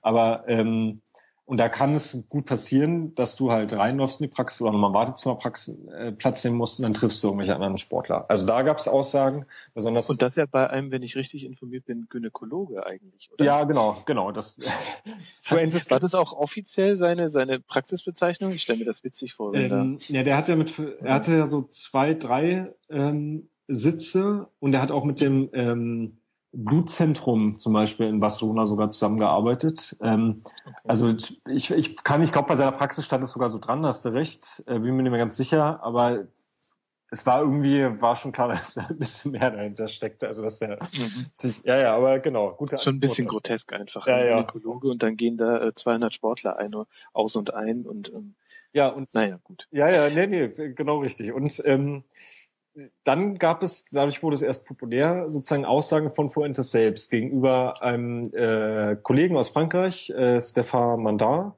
Und ähm, der, äh, da ging es halt darum, dass er ihm eine Liste gezeigt hat von Spielern, die auch ähm, bei ihm in Behandlung waren, wo Spieler von Barcelona und Madrid äh, drauf gestanden haben sollen. Äh, da hat dann seine Zeitung auch drüber berichtet, wurde aber heftig verklagt. Und er hatte auch nicht mehr die er konnte, soweit ich das richtig in Erinnerung habe, nur die Dokumente einsehen. Fuentes hat sie dann wieder mitgenommen und dadurch hat er auch vor Gericht äh, nicht mehr den Beleg gehabt, auch wenn er für ihn in dem Moment existent war, weil er reinschauen konnte. Aber dadurch hat er verloren. Das war ein ziemlich teures Ding, was er damals, was seine Zeitung bezahlen musste. Ähm, Warum hat ihm Fuentes das gezeigt? Ja, das ist eine, eine gute Frage, zumal ähm, er später immer nur noch Sätze gesagt hat wie, ähm, ja, wenn ich da jetzt drüber rede, dann riskiere ich mein Leben, so in die Richtung. Da gibt es so ein paar äh, Aussagen von Hat Fuentes gesagt. Hat Fuentes gesagt. Und ähm, Fuentes ist, das kam so gerade bei den Gerichtsverhandlungen raus, die vor zwei Jahren war das, glaube ich, ich habe das im Blog damals begleitet, das ist schon zwei oder drei Jahre her, naja, zwei Jahre, glaube ich, ähm, hochkommen sind. Er ist schon ein Typ, der auch gern einfach mal einen auf dicken Macker macht ähm, und sich da gern positioniert, der ist auch stolz drauf gewesen, dass einfach all die ganze Sportelite zu ihm gekommen ist und er äh, sozusagen der Guru für die war. Und dadurch hatte, ist er auch mal immer wieder ins Plaudern gekommen, hat auch vor Gericht definitiv bestätigt, dass Fußballer da waren. Das war sozusagen zum ersten Mal auch dann vor Gericht festgehalten, der Satz. Aber es ging dann nicht mehr in die Tiefe, welche Sportler genau da waren. Aber da aus dem, in den anderen Sportarten, die einfach nicht die, die Kraft hatten, jeweils auch wirklich immer die Spitzenathleten genau zu Fuentes gegangen sind, ähm, ja, ist das, ist der Weg nicht mehr so weit, dass man dann sich auch zusammenrechnen kann, welche, welche Sportmannschaften im Fußball werden dann wohl bei ihm vorbeigeschaut haben, ja. Und gerade die enge Verzweigung zwischen Nationalspielern ähm, aus Spanien und ähm, gleichzeitig in prominentesten Vereinsmannschaften, das ist ja auch ein dichtes Netzwerk gewesen, was man gut irgendwie gleichzeitig bedienen kann. Also das Thema, was wir vorhin aufgegriffen haben, wie hält man irgendwie ein Konstrukt von Leuten zusammen, das passt auch alles schon sehr gut zusammen.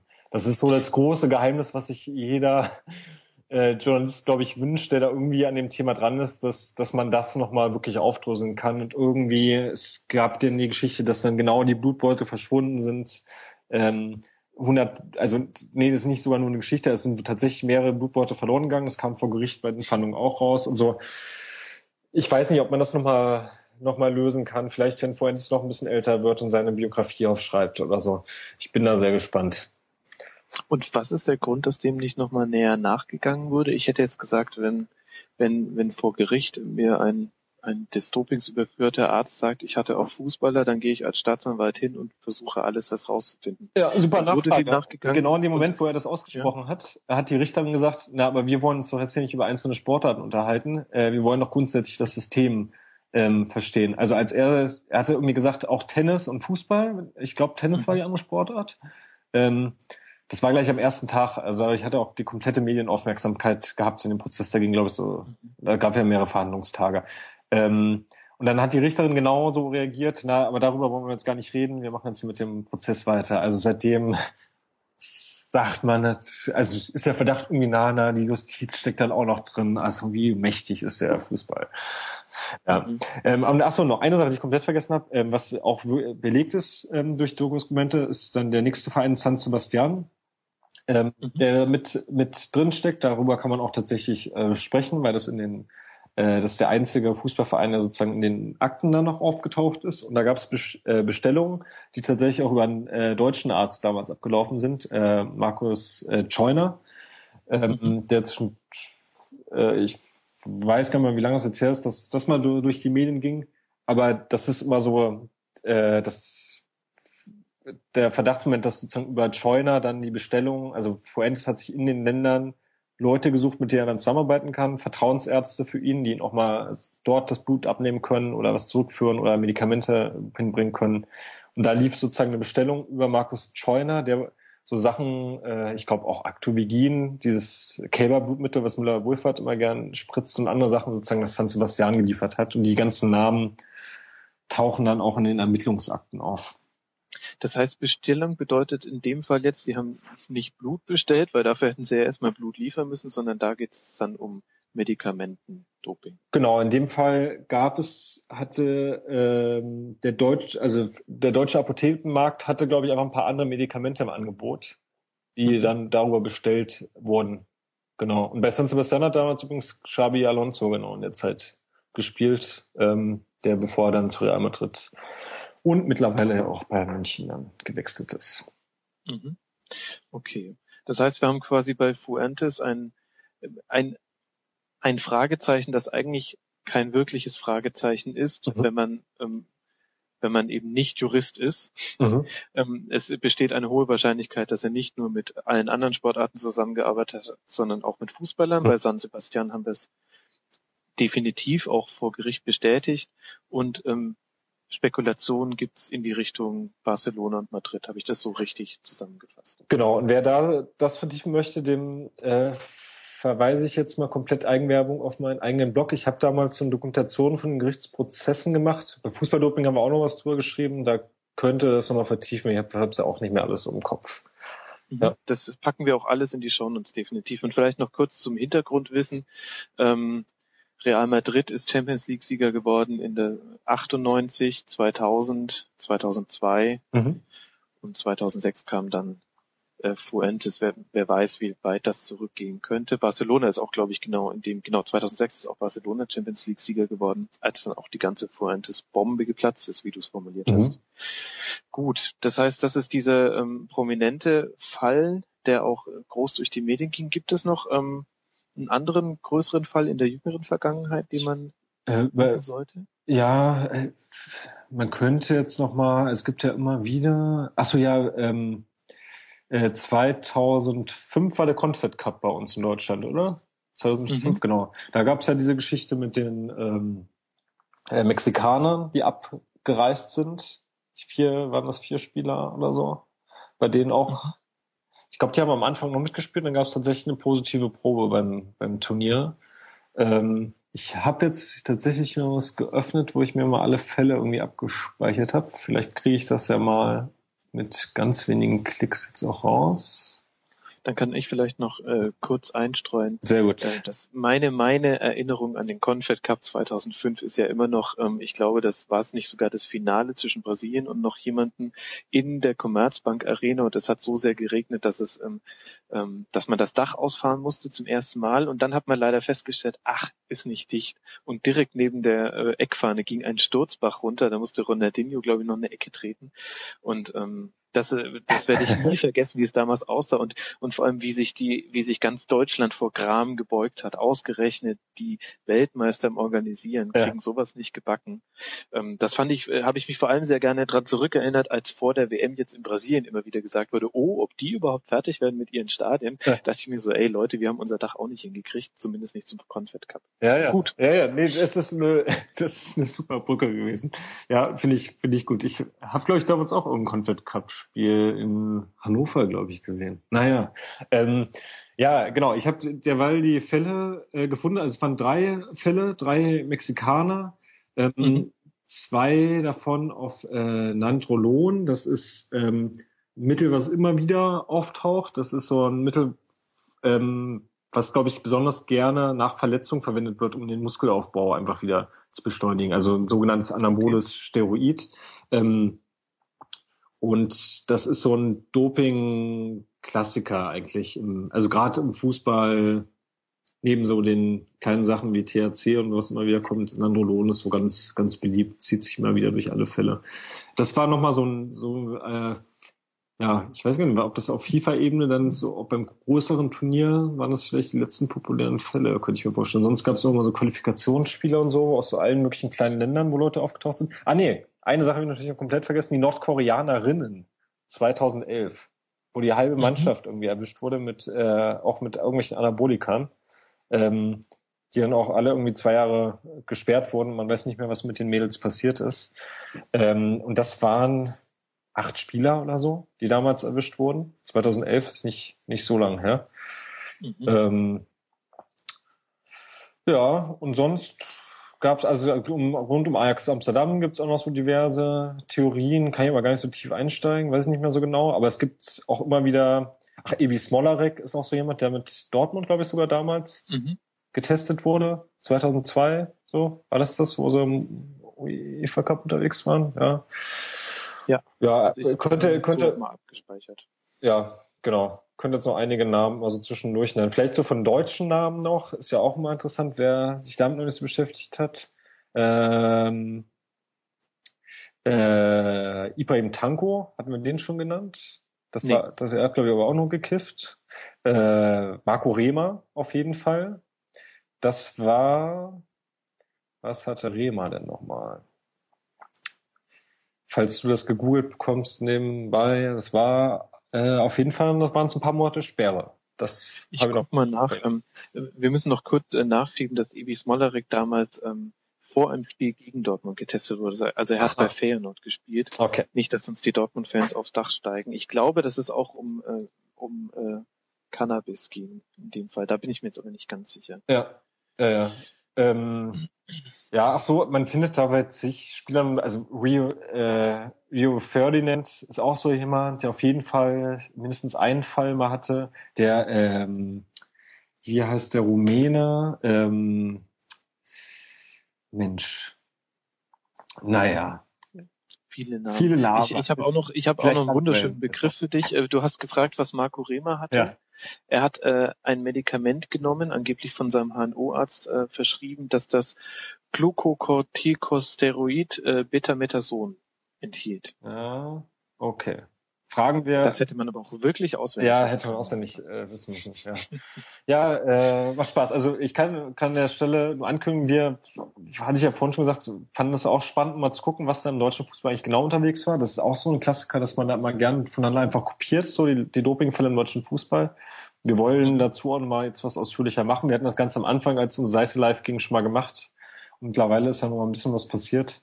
Ähm, und wollen uns die einzelnen Fälle auch nochmal stärker anschauen, wie eigentlich so die, die Geschichte hinter den Fällen war. Weil du es jetzt gerade gesagt hast, die Ausrede von, von Marco Rehmer, das muss ja tatsächlich auch keine Ausrede gewesen sein. Das finde ich, kann man auch gar nicht pauschal sagen. Ich kann mir das auch ganz gut vorstellen, dass ähm, tatsächlich ist passiert, dass der Spieler einfach in dem Moment äh, nicht wusste, was er ähm, da bekommen hat. Ich finde es schwierig, wenn man dann irgendwie immer hört, äh, Nahrungsergänzungsmittel aus Versehen beim Essen eingenommen oder so, da wäre ich immer gleich hellhörig. Was ich mir aber schon vorstellen kann, ist, was immer mal wieder passieren kann, ist, dass einem der Mannschaftsarzt tatsächlich was gegeben hat und du dich einfach nicht vernünftig informiert hast und der Mannschaftsarzt aber Bescheid wusste, was in dem Moment passiert. Ähm, so solche Konstellationen oder über den Hausarzt Sachen, den du eh, was ich vorhin schon gesagt habe, mit dem, du hast deinen Guru, den du immerhin gehst und irgendwann fragst du auch nicht mehr nach, was er dir da jetzt genau spritzt. Hauptsache es hilft. Das äh, kann schon sein, kann auch sein, dass bei Riemann damals so gewesen ist. Mhm. Ja gut, wir, wir wollen ja hier auch keine ja. Verurteile machen, aber ich denke, man kann jetzt am Ende dieses ja doch äh, sehr langen Abschnittes sagen, ähm, also die Aussage, Doping im Fußball gab es nicht, ist definitiv falsch. Es gab viele Fälle.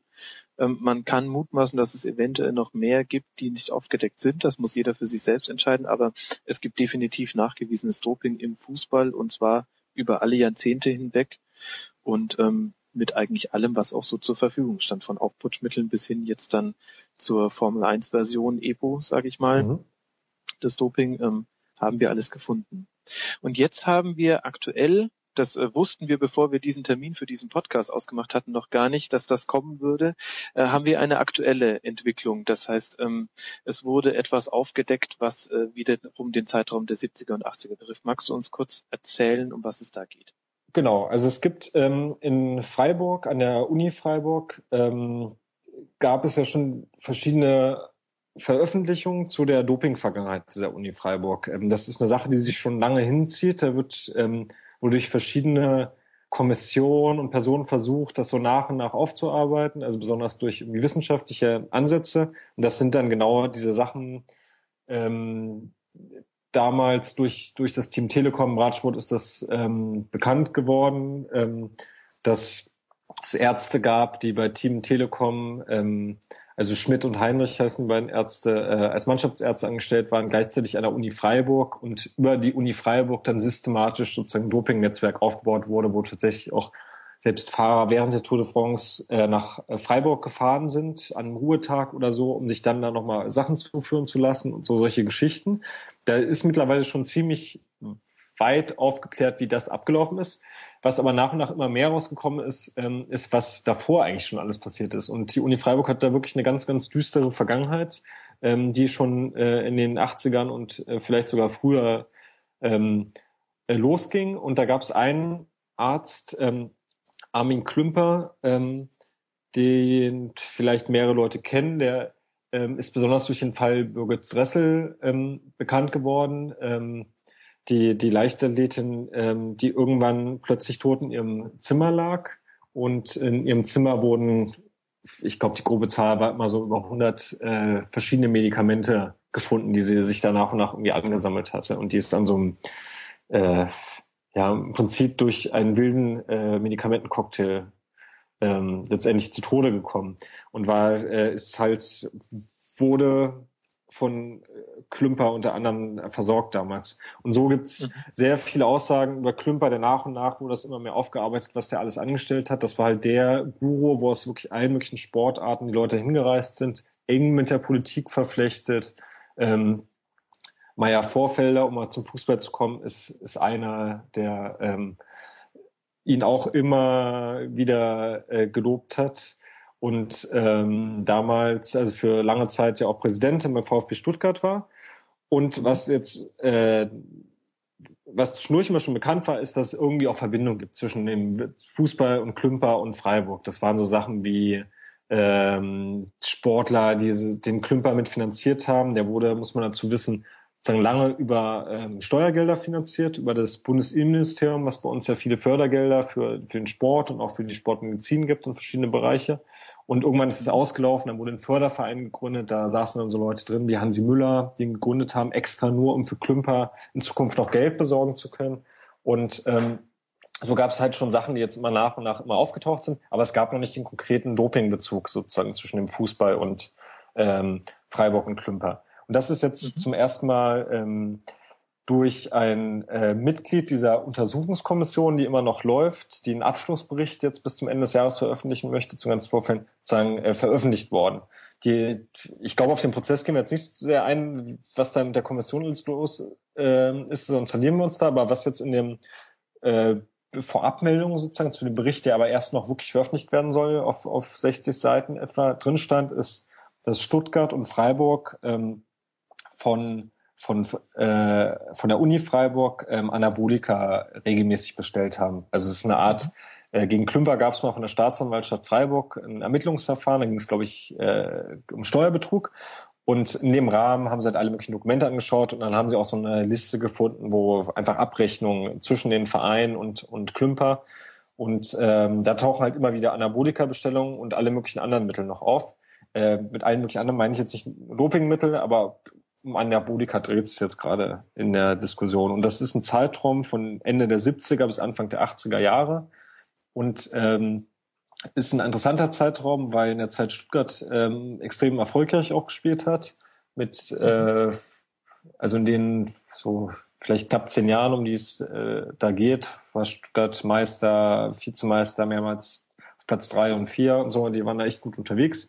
Und da tauchen auch mhm. viele Namen auf, die haben jetzt einfach noch was sagen. Also Jogi Löw ist das ganz prominente Beispiel, Anfang der 80er bei Stuttgart und auch noch bei Freiburg, also gleich die Doppelkonstellation, hat dort in dem Verein gespielt. Äh, Rainer Adrian kennt man ja auch durch seine Nachwuchsarbeit ähm, in der Nationalmannschaft und bei Stuttgart. Und so gibt's mehrere, mehrere Namen die man ähm, irgendwie kennt. Es gibt allerdings, muss man dazu sagen, in diesen Tabellen, die da aufgetaucht sind, Abrechnungen jetzt keinen konkreten Bezug zu den Spielern, sondern immer nur die Abrechnung zwischen Verein und, und Freiburg, also der Uni. Das heißt, hier sprechen wir von nachweisbarem systematischen Doping durch den Verein. Kann man das so sagen? Ja, also ich, ich würde total gern diesen Sonderbericht äh, lesen. Das ist schade, dass das jetzt so als äh, quasi so eine Pressemitteilung, bevor irgendwann das Ding veröffentlicht wird, so rausgehauen wurde. Dann könnte man das noch viel besser formulieren. Aber so formulieren das die Wissenschaftler, ja.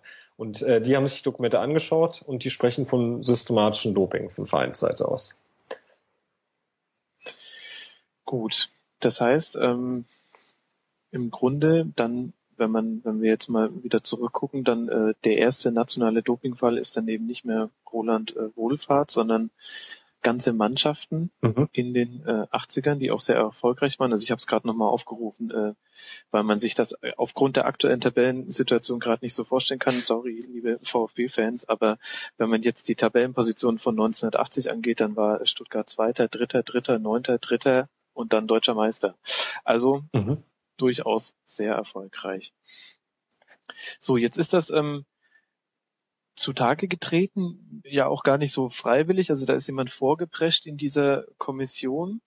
Und ähm, jetzt kann man eigentlich ganz gut an diesem Beispiel durchsprechen, ähm, wie, wie Medien mit diesem äh, Thema umgehen. Und wir haben dazu mal zwei Ö-Töne mitgebracht. Vielleicht hören wir jetzt einfach mal in den ersten rein. Und wir hören jetzt einfach mal, was äh, Jürgen Klopp nach dem DFB-Pokalspiel gegen Dynamo Dresden sagt, auf die Frage flächendeckendes Doping im Fußball möglich. Flächendeckendes Doping im Radsport, wissen wir, ja, hat es gegeben, ist möglich. Aber Doping als systematische Verabreichung von Anabolika im Fußball, das kommt überraschend und überraschend spät auf einmal daher und ans Tageslicht, was Anfang der siebten, Ende der 70er, Anfang der 80er beim SC Freiburg und insbesondere beim VfB Stuttgart passiert sein soll. Als Sie das jetzt gehört haben, für Sie vorstellbar? Oder haben Sie gedacht, hey, was ist denn das für eine Nummer?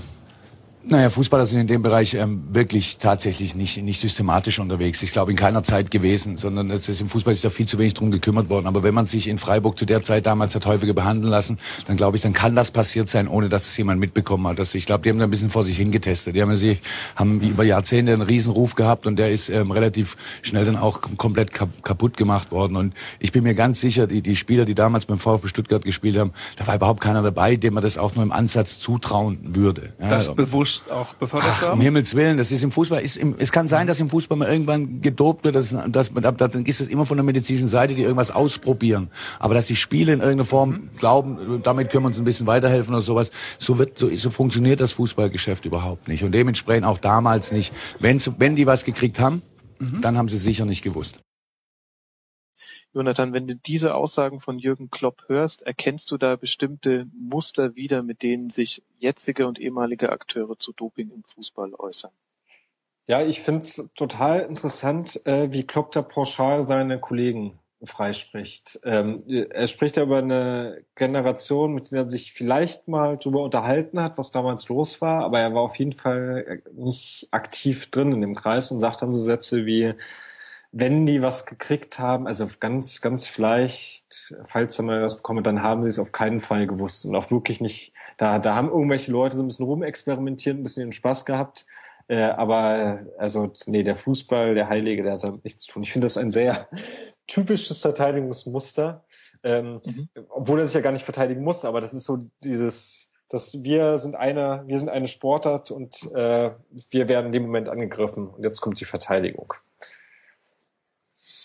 Und ähm, jetzt haben wir in der in dem O-Ton auch äh, gehört, wie ihm Reinhold Beckmann von der ARD überhaupt die Frage stellt. Ähm, mein Eindruck war, es wird sich schon mal vorab so ein bisschen entschuldigt, dass man jetzt überhaupt über das Thema sprechen muss. Interpretiere ich da zu viel rein oder ist es auch ist es, ähm, symptomatisch dafür, dass Doping auch einfach nicht gerne thematisiert wird? Ja, total. Ähm, äh, ja, also du, man hat ja dieses, ähm, die, dieses Konst ich finde es im TV-Business eh schwierig. Also ich kann das auch verstehen, dass das für die ähm, Journalisten in dem Moment schwierig ist, weil sie sich auch so eine Konstruktion geschaffen haben, wo sie mal extrem eng mit den Sportlern zusammenarbeiten. Das ist in jeder Sportart so. Das ist im Fußball allein schon durch die Situation, dass du irgendwie immer die ehemaligen dabei hast, die aber gar nicht so lange irgendwie ehemalige sind. Also du hast, ähm, du triffst die Leute regelmäßig wieder, bist irgendwie, sitzt abends oft, hört man ja immer wieder, gerade bei den Kommentatoren, dann noch mit irgendwelchen Spielern zusammen äh, in der Kneipe und hast du ganz viele Situationen, wo du sehr, sehr eng beieinander bist. Und dazu noch die Abhängigkeit ähm, wenn du Leute angreifst, kannst du halt ähm, ja einfach dein kann dein Produkt verloren gehen. Also es kann sein, dass du bestimmte Interviewpartner nicht mehr bekommst. Hört man ja auch immer wieder. Sie sind nicht zufrieden, wie der eine Reporter äh, sich geäußert hat. Deswegen kriegt der ganze Sender jetzt erstmal keine Interviews mehr oder so solche Geschichten. Und äh, bei so einer Doping-Geschichte ist es natürlich noch ein bisschen direkter. Und dass Beckmann da also ich finde es journalistisch natürlich extrem schwach, aber dass er da äh, nicht in der Lage ist, da irgendwie vernünftige Follow-up-Fragen zu stellen oder seine Frage einfach klar und hart zu formulieren, eine Pause zu lassen und jetzt muss Klopp kommen. Ähm, ja, es ist einfach dieses Konstrukt im, im Sport. Die Abhängigkeit ist viel zu nah. Weil eben dann die Journalisten letztlich eigentlich gar kein Interesse daran haben, diese Negativgeschichten aufzudecken? Ich, ich muss man von Journalist zu Journalist, glaube ich, einzeln sich anschauen, was das mhm. für, für Typen sind. Möchte ich gar nicht so pauschal sagen. Aber wenn jetzt mal andersrum, wie, wie man aus meiner Sicht hätte machen müssen, ähm, er hat eine ewig lange Ein Einleitung in dem Moment schon verwendet. Er ähm, könnte einfach sagen, das kam jetzt raus, Anabolika, äh, die Kommission sagt, Stuttgart und Freiburg systematisch ähm, eine Frage und dann, dann rauben lassen, ihn zu antworten nicht drei, vier Fragen da schon eine Entschuldigung einbauen, die er dann gleich aufgreifen kann. Und wenn er dann so einen Satz sagt, Klopp hat auch sowas gesagt wie, ähm, äh, jetzt habe ich den nicht mehr ganz im Kopf, aber er hat, hat so einen Widerspruch drin gehabt. Ähm, jetzt, na okay, kann ich jetzt nicht mehr drauf eingehen. Dann müsste ich, müsste ich mir nochmal, müsste ich mir nochmal ähm, genau anschauen. Aber auf jeden Fall wäre die Möglichkeit für Beckermann gewesen, danach auch eine, eine Nachfrage zu stellen ähm, wie, wie kommt es denn dann dazu, dass Anabolikamittel ähm, auftauchen? So, es gibt ja zig Möglichkeiten, irgendwie darauf einzugehen. Ja. Also den Widerspruch, den ich ja so ein bisschen gesehen habe, ist, dass er auf der einen Seite sagt, äh, äh dieses Argument, was wir ganz am Anfang schon ein bisschen widerlegt haben, also es bringt ja überhaupt gar nichts. Er kann sich nicht vorstellen, dass die Spieler irgendwie glauben, dass ihnen das weiterhilft. Und direkt danach sagt er relativ bald, ähm, aber äh, wenn sie was gekriegt haben, dann haben sie es sicher auch nicht gewusst. Ja. Also dann gäbe es ja doch den Grund, wieder was zu geben. Ähm, gut, aber wir müssen jetzt auch keine Exegese von, von Statements von Jürgen Klopp machen. ähm, ja, nur als Beispiel, ja. was ich noch interessant fand, auch an der ganzen Fragestellung war, dass äh, so fast als Vorwurf formuliert wurde, dass diese, diese Dopingpraxis, äh, Praxen jetzt erst ähm, aufgedeckt werden. Mhm. Ja, ja, das ist, hat man, ja, finde ich total gut den Punkt. Das ist, äh, der eine Sache, die man eigentlich jetzt von, von den Sportfunktionären und ehemaligen eher gehört hat. äh, was soll denn das, warum redet ihr denn da jetzt drüber? Aber wenn man überlegt, ähm, äh, das, das ist doch ein Kernelement des Journalismus in der Recherche, dass man über ähm, vergangene Missstände spricht, die in, in der, nur in der Vergangenheit liegen können, um zukünftig solche Sachen vermeiden zu können und da irgendwie für eine, ich sag mal, bessere Gesellschaft sorgen zu können. Und äh, das ist nun mal immer in der Vergangenheit. Da gibt es bestimmte Sachen, da muss man lange warten, bis man dann äh, drüber sprechen können und die Erkenntnisse hat. Und ähm, gerade wenn man sich anschaut, wodurch Dopingfälle bekannt geworden sind, dann sind es halt oft so Sachen, dass äh, Wissenschaftler sich rantrauen und äh, Zeit bekommen und Zugang zu Archiven, äh, zu Staatsanwaltschaften, was weiß ich alles, um dann auch an Sachen, Quellen zu kommen, die man sonst nicht hatte. Und das braucht einfach Zeit. Eine andere Möglichkeit ist, dass es Gerichtsprozesse gibt, die irgendwann dann mal beginnen und äh, irgendwann auch ein Ende finden. Das ist auch eine Zeit, äh, die lange dauert. Neben positiven Proben, aber davon gibt's ja gar nicht so viele. Oder äh, Zugang zu Zeitzeugen, die erst vielleicht Jahrzehnte später äh, Interesse haben, über das zu sprechen, wo sie irgendwie aus dem Sport komplett draußen sind und nicht immer zum inneren Kreis gehören. Und das braucht einfach Zeit. Und das ähm, finde ich extrem falsch, den, da, daraus einen Vorwurf zu kreieren. Das ist zu lange her. Warum sollen wir uns noch damit beschäftigen? Mhm. Und dann hatten wir noch ähm, in, in derselben Berichterstattung wurde auch noch mit Mehmet Scholl über das Thema gesprochen, was dahingehend interessant war, dass er dann noch mal ein bisschen den Blick auf den des Akteurs richtet, also des äh, Profisportlers und er erzählt, ähm, was seine Meinung zu dem Thema ist. Hören wir noch mal kurz rein. Flächendeckendes Doping im Radsport, in Ausdauersportarten, alles vorstellbar, alles da gewesen. Im Fußball? Zunächst mal ähm, fehlt mir bei der Diskussion ähm, die Frage, was soll was soll es überhaupt bringen im Fußball? Fußball ist so eine komplexe Sportart. Ja. Das heißt, nehmen wir mal an, du du nimmst äh, was zum Muskelaufbau. Da, mhm. Darunter leidet die Koordination, darunter leidet die die Schnelligkeit, nee, nicht die Schnelligkeit, die Koordination. Dann nimmst du was für die Kondition, dann wirst du langsamer. Also ähm, im Fußball macht es nicht wirklich Sinn. Ich kann mir vorstellen, so wie Klopo das gesagt hat, man probiert es einfach mal. Man hat einfach äh, da die Fußballer so ein bisschen als Versuchskaninchen äh, benutzt. Ähm, vielleicht wusste der eine oder andere auch, was er da nimmt, aber nicht welche Wirkung es auf den Körper mhm. hat. Also ähm, ich kann aus meiner aktiven Zeit nur sagen, äh, 15 Jahre bei Bayern München, ich hatte jede Menge Dopingkontrollen, wir alle. Und ich halte es damit, also wir hatten einen, einen äh, wie sagt man, einen Medizinschrank, da waren Medikamente für Kinder drin. Also wir haben überhaupt nichts nehmen dürfen.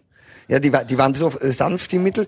Und ich, ich erinnere an die Worte von Jens Jeremies, der immer wieder sagte, wenn, ich, wenn er gesagt hat, wo gehst du hin, habe ich gesagt, ich gehe zur Dopingkontrolle. Und dann hat er gesagt, du brauchst da nicht hin. Habe ich gefragt, warum nicht? Hat er gesagt, es haben Millionen haben gesehen, dass du nicht gedopt bist. Das war Jens Jeremies. So sind wir damit Der umgegangen. letzte große Fußballphilosoph und passt auch ganz gut zu Dresden, denn hier war sein fußballerisches Zuhause. So, wir haben also ähm, Mehmet Scholl gehört in seiner typischen Art. Er ist da nochmal schön mit einem Anekdötchen rausgegangen. Aber lass nochmal kurz drauf eingehen, was er so ähm, anspricht als Reaktion auf diese Frage. Zum einen eben das eine Argument, ähm, Doping im Fußball bringt's nicht. Das kann man, das ist einfach falsch. Genau, das haben wir ja im Prinzip heute äh, hoffentlich auch schon genügend widerlegt. Ich finde bei der Situation total kurios, dass äh, Scholl ja komplett vorbereitet ist auf die Frage. Er hat den Senderablauf vor sich liegen. Er wusste genau, jetzt kommt die Frage und ich muss jetzt auch mal ein Statement dazu abgeben. Und dann haut er so einen Scheiß raus. Also ich finde, das ist ähm, die gerade im Medienbereich, gut, klar, Scholl spricht auch immer mal ein bisschen freier, aber im Medienbereich bist du so gebrieft und geschult und ähm, hast deine Standardantworten parat, aber wenn das Thema Doping zur Sprache kommt, dann scheitern so viele äh, Fußballer daran, da irgendwie eine vernünftige Antwort rauszukriegen und äh, vielleicht auch nur drei Sätze lieber zu sagen und dann nicht noch zehn weitere, die komplett irre sind, äh, finde ich äh, schon, schon großartig. Ja. Mhm. Was sagst du ähm, zu zu diesen Verharmlosungen, die er verwendet. Also einmal sagt er die Fußballer als mhm. Versuchskaninchen und auf dem anderen nur Medikamente für Kinder. Ja, gerade das mit dem Medizinschrank ist absurd. Also was sind denn jetzt genau Medikamente für Kinder, die da irgendwie äh, rumliegen? Und da gibt's ja bei Bayern dann auch Parallele, dass man, wenn man sich an den Fall Breno erinnert, der damals sich geäußert hat, dass äh, bei Bayern immer ein Medizinschrank mit allem möglichen Zeug drin lag und äh, das, da klang es überhaupt nicht mehr verharmlosend, was da frei zugänglich war für die Spieler. Und wenn man das noch im Hinterkopf hat und er da einfach so ein, äh, ein Kinderzirkus draus baut, das ist komplett un unglaubwürdig.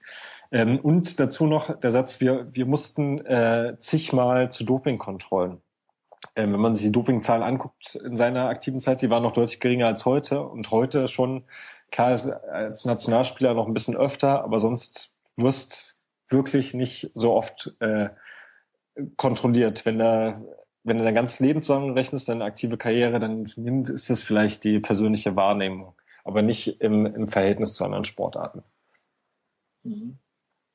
Das heißt, wir haben jetzt als Reaktion von Verantwortlichen jetzt in diesem einen Fall eine ganze Palette an, an Argumentationsmustern, die immer wiederkehren. Ich äh, kann noch äh, ähm, ergänzen, Robin Dutt, der Sportdirektor vom VfB, hat auch noch äh, in der ARD gesagt, im Doping äh, Zitat, völlig uneffektiv, weil wir eine Mischsportart haben, eine technisch-taktische Komponente haben. Der Spieler wäre mit Dummheit gestraft, würde er versuchen, sich darüber irgendwie zu optimieren. Er würde sich sicherlich nachher in der Leistung eher verschlechtern.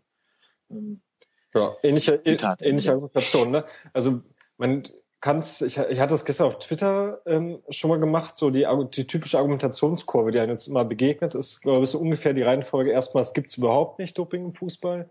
Ähm, mhm. Dann der nächste Schritt dann, wenn das irgendwie, ja, komme ich jetzt nicht ganz dran vorbei, wurde jetzt was zu gesagt, dann, dann wusste der Sportler davon nichts. Falls dann klar mhm. wird, der Sportler wusste es irgendwie doch, dann war es auf jeden Fall ein Einzelfall. Und ähm, dann das beliebteste Argument, was wir eben ja auch schon durchgekaut haben, ist, war aber damals. Also warum müssen wir jetzt, ist eine andere Zeit, wir leben jetzt irgendwie in der aktuellen Generation, jetzt gibt es das nicht mehr. Ja. Naja. Und, und Wollen wir, warum ist das so? Ist das, weil, weil einfach der Fußball des Deutschen liebstes Kind ist und wir alle eigentlich viel lieber, ich meine, wir wollen ja vielleicht auch lieber an ähm, Helmut Rahn denken, wie er aus dem Hintergrund schießt und nicht an irgendwelche Spritzen in der Kabine. Ist das der Grund, warum auch so solche Reaktionen auch einfach durchgehen? Also es wird ja nicht öffentlich wirklich kritisiert. Ja, ich finde es gar nicht so einfach zu beantworten. Ähm, ich habe ein bisschen drüber nachgedacht, wie die Entwicklung damals im Radsport war, weil wir ja vorher genau dasselbe Phänomen hatten, ähm, gerade in der ARD, ähm, dem ja sogar die ARD Jan Ulrich äh, Geld gezahlt hat und mit richtig hohen Summen und Werbeverträge abgeschlossen hatte und sowas. Und ähm, da war es, also selbst in dem Moment, wo es, wo es eskaliert ist, hat es ja immer noch äh, ein halbes Jahr mindestens gedauert, bis irgendwann Klartext gesprochen wurde, auch von ähm, TV-Seite aus. Wenn man die Kommentatoren, ich kenne die jetzt so ein bisschen vom, vom Radsport, äh, sieht, dann trauern die immer noch dem nach, was damals passiert ist. Sie würden am liebsten immer noch jeden Sommer äh, in Frankreich das, das erleben, was sie, was sie sonst erlebt haben. Und ähm, im Fußball sind wir noch nicht so weit, dass der Schritt sozusagen zwangsweise gehen musste. Ich, ich glaube, da kommt man tatsächlich erst raus, wenn es äh, irgendwie den äh, großen gegenwärtigen Fall gibt. Und ich weiß noch nicht mehr, ob da Fuentes für ausreichen würde. Und ob mhm. da müssten wir jetzt schon langsam ähm, äh, die Bombe platzen lassen, damit die Spieler auch noch aktiv sind und man davon sprechen kann. Dann hättest du plötzlich äh, beispielhaft so Leute wie Xabi, Alonso, die dann jetzt bei Bayern München plötzlich spielen und dann kommt was über den raus oder so. Dann, dann ist irgendwie was möglich. Aber ich glaube, solange immer nur so nach und nach, immer wieder vereinzelt, in entfernten Ländern, untere Ligen und so ein paar Sachen öffentlich werden, ändert sich an dem Konstrukt erstmal nichts. Mhm. Was ich immer ganz interessant finde, ist gerade, wenn es um das äh, Argument geht, ähm, Doping würde ja nichts bringen oder jetzt auch dann ähm, quasi die, also es gibt quasi die körperliche Argumentation, die die Scholl fährt. Also Doping bringt nichts, weil wenn du dir einen Prozentpunkt mehr ähm, Kondition gibst, dann hast du einen Prozentpunkt weniger Technik, sage ich jetzt mal so, wie wie in einem Computerspiel. Ja. Und dann gibt's die die ähm, die strukturelle sportstrukturelle Argumentation von Robin Dutt jetzt beispielsweise, der eben sagt, es es macht deshalb keinen Sinn, weil eben auch ganz viel Taktik und Technik im Fußball eine Rolle spielt.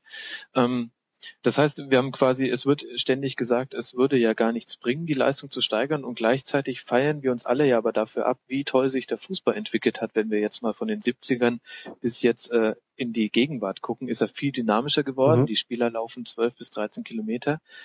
Das heißt, das Training hat sich definitiv verändert und da hat doch eine Leistungssteigerung stattgefunden. Ja, ja, klar. Ich meine, die Spieler laufen mindestens doppelt so viel und sie müssen viel öfter sprinten als damals. Plus das ganze Körper, andere körperlichen Faktoren, die auch dazu kommen. Und ich finde, wenn man jetzt wenn, wenn wir jetzt vielleicht an dem Punkt sind, wo man die ganze Vergangenheit sich anschaut, wie sehr es dort immer schon Sachen bekannt geworden sind jetzt im Nachhinein und das bis in die heutige Generation reinnimmt, kann man sich auch die Frage stellen, warum sollte sich denn gegenwärtig irgendwas verändert haben, wenn äh, die, die Personen von damals jetzt irgendwo noch im Sport aktiv sind und vielleicht genau die Vorbildfunktion auch einnehmen ähm, für, für die gegenwärtigen Sportler und dort die Konstrukte in den Mannschaften geschafft haben und das ganze Zusammenspiel. Es, es gab ja überhaupt keinen Anlass für äh, oder ja doch einen Anlass für einen Reinigungsprozess in irgendeiner Form. Und den kannst du ja nur von außen durch einen Anstoß geben. Und mhm. ja, kein Und. Den Punkt habe ich schon gesetzt. Vielleicht abschließend ähm, möchte ich noch kurz einen Kommentar aus der SZ vorlesen. Ich glaube, vom Donnerstag war die Ausgabe oder vom, ja doch, von heute, genau. Ähm, habe es nur gestern schon runtergeladen von Claudio Catuogno. Der hat geschrieben, ähm, als Reaktion auf die, auf die These von Robin Dutt, wer dopt, wird schlechter. Diese These ist so abenteuerlich, dass sie die Frage aufwerfen würde, wer hier tatsächlich mit Dummheit gestraft ist. Mhm. Würde die These nicht gerade von vielen nachweislich klugen Vertretern des Fußballbetriebs auf allen Kanälen unters Volk gebracht? Das legt eher den Schluss nahe, dass hier jemand für dumm verkauft werden soll, der es doch längst besser weiß, das Fußballpublikum. Und das ist vielleicht der entscheidende Punkt, dass wir, dass wir zwei und vielleicht auch die Hörer, die sich so einen Podcast anhören, vielleicht eher die Minderheit sind der Fußballinteressierten. Wir interessieren uns für solche Hintergründe und die breite Masse möchte dann eigentlich doch gar nicht genau wissen, mhm. was da war. Mhm. Gut, ähm, jetzt lass uns dann nochmal jetzt von diesem aktuellen Fall ein bisschen wegkommen. Wir haben jetzt über die Rolle der Medien ein bisschen geredet. Ähm, ich finde, dass Mehmet Scholl einen ganz interessanten Punkt kurz angesprochen hat, über den wir noch nicht geredet haben. Er hat auf die vermeintlich vielen Dopingkontrollen verwiesen, die er hatte. Lass uns da nochmal ganz kurz sprechen. Wie funktionieren eigentlich Dopingkontrollen? Ähm, ja, ich kann ja mal ähm, erzählen, ich habe vor anderthalb Jahren ungefähr äh, mal Dopingkontrolle begleitet beim Bundesligaspiel in Nürnberg. Ähm, Gegner habe ich schon wieder vergessen, warum auch immer. Ich, ich bin eigentlich total Fußball interessiert. Es kommt wahrscheinlich ganz anders äh, rüber. Ich bin sogar äh, Fan von einer Mannschaft, von Borussia Dortmund, über die ich heute schon negativ gesprochen habe.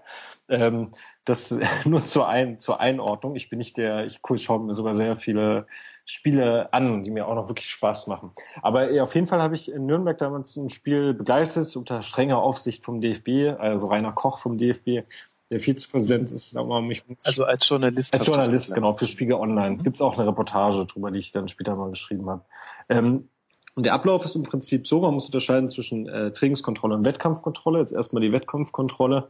Ähm, du ähm, hast in drei Bundesliga-Stadien ähm, jedes Wochenende ähm, eine Kontrolle. Eine Kontrolle heißt, dass vier Spieler, also aus jeder Mannschaft zwei Spieler kontrolliert werden.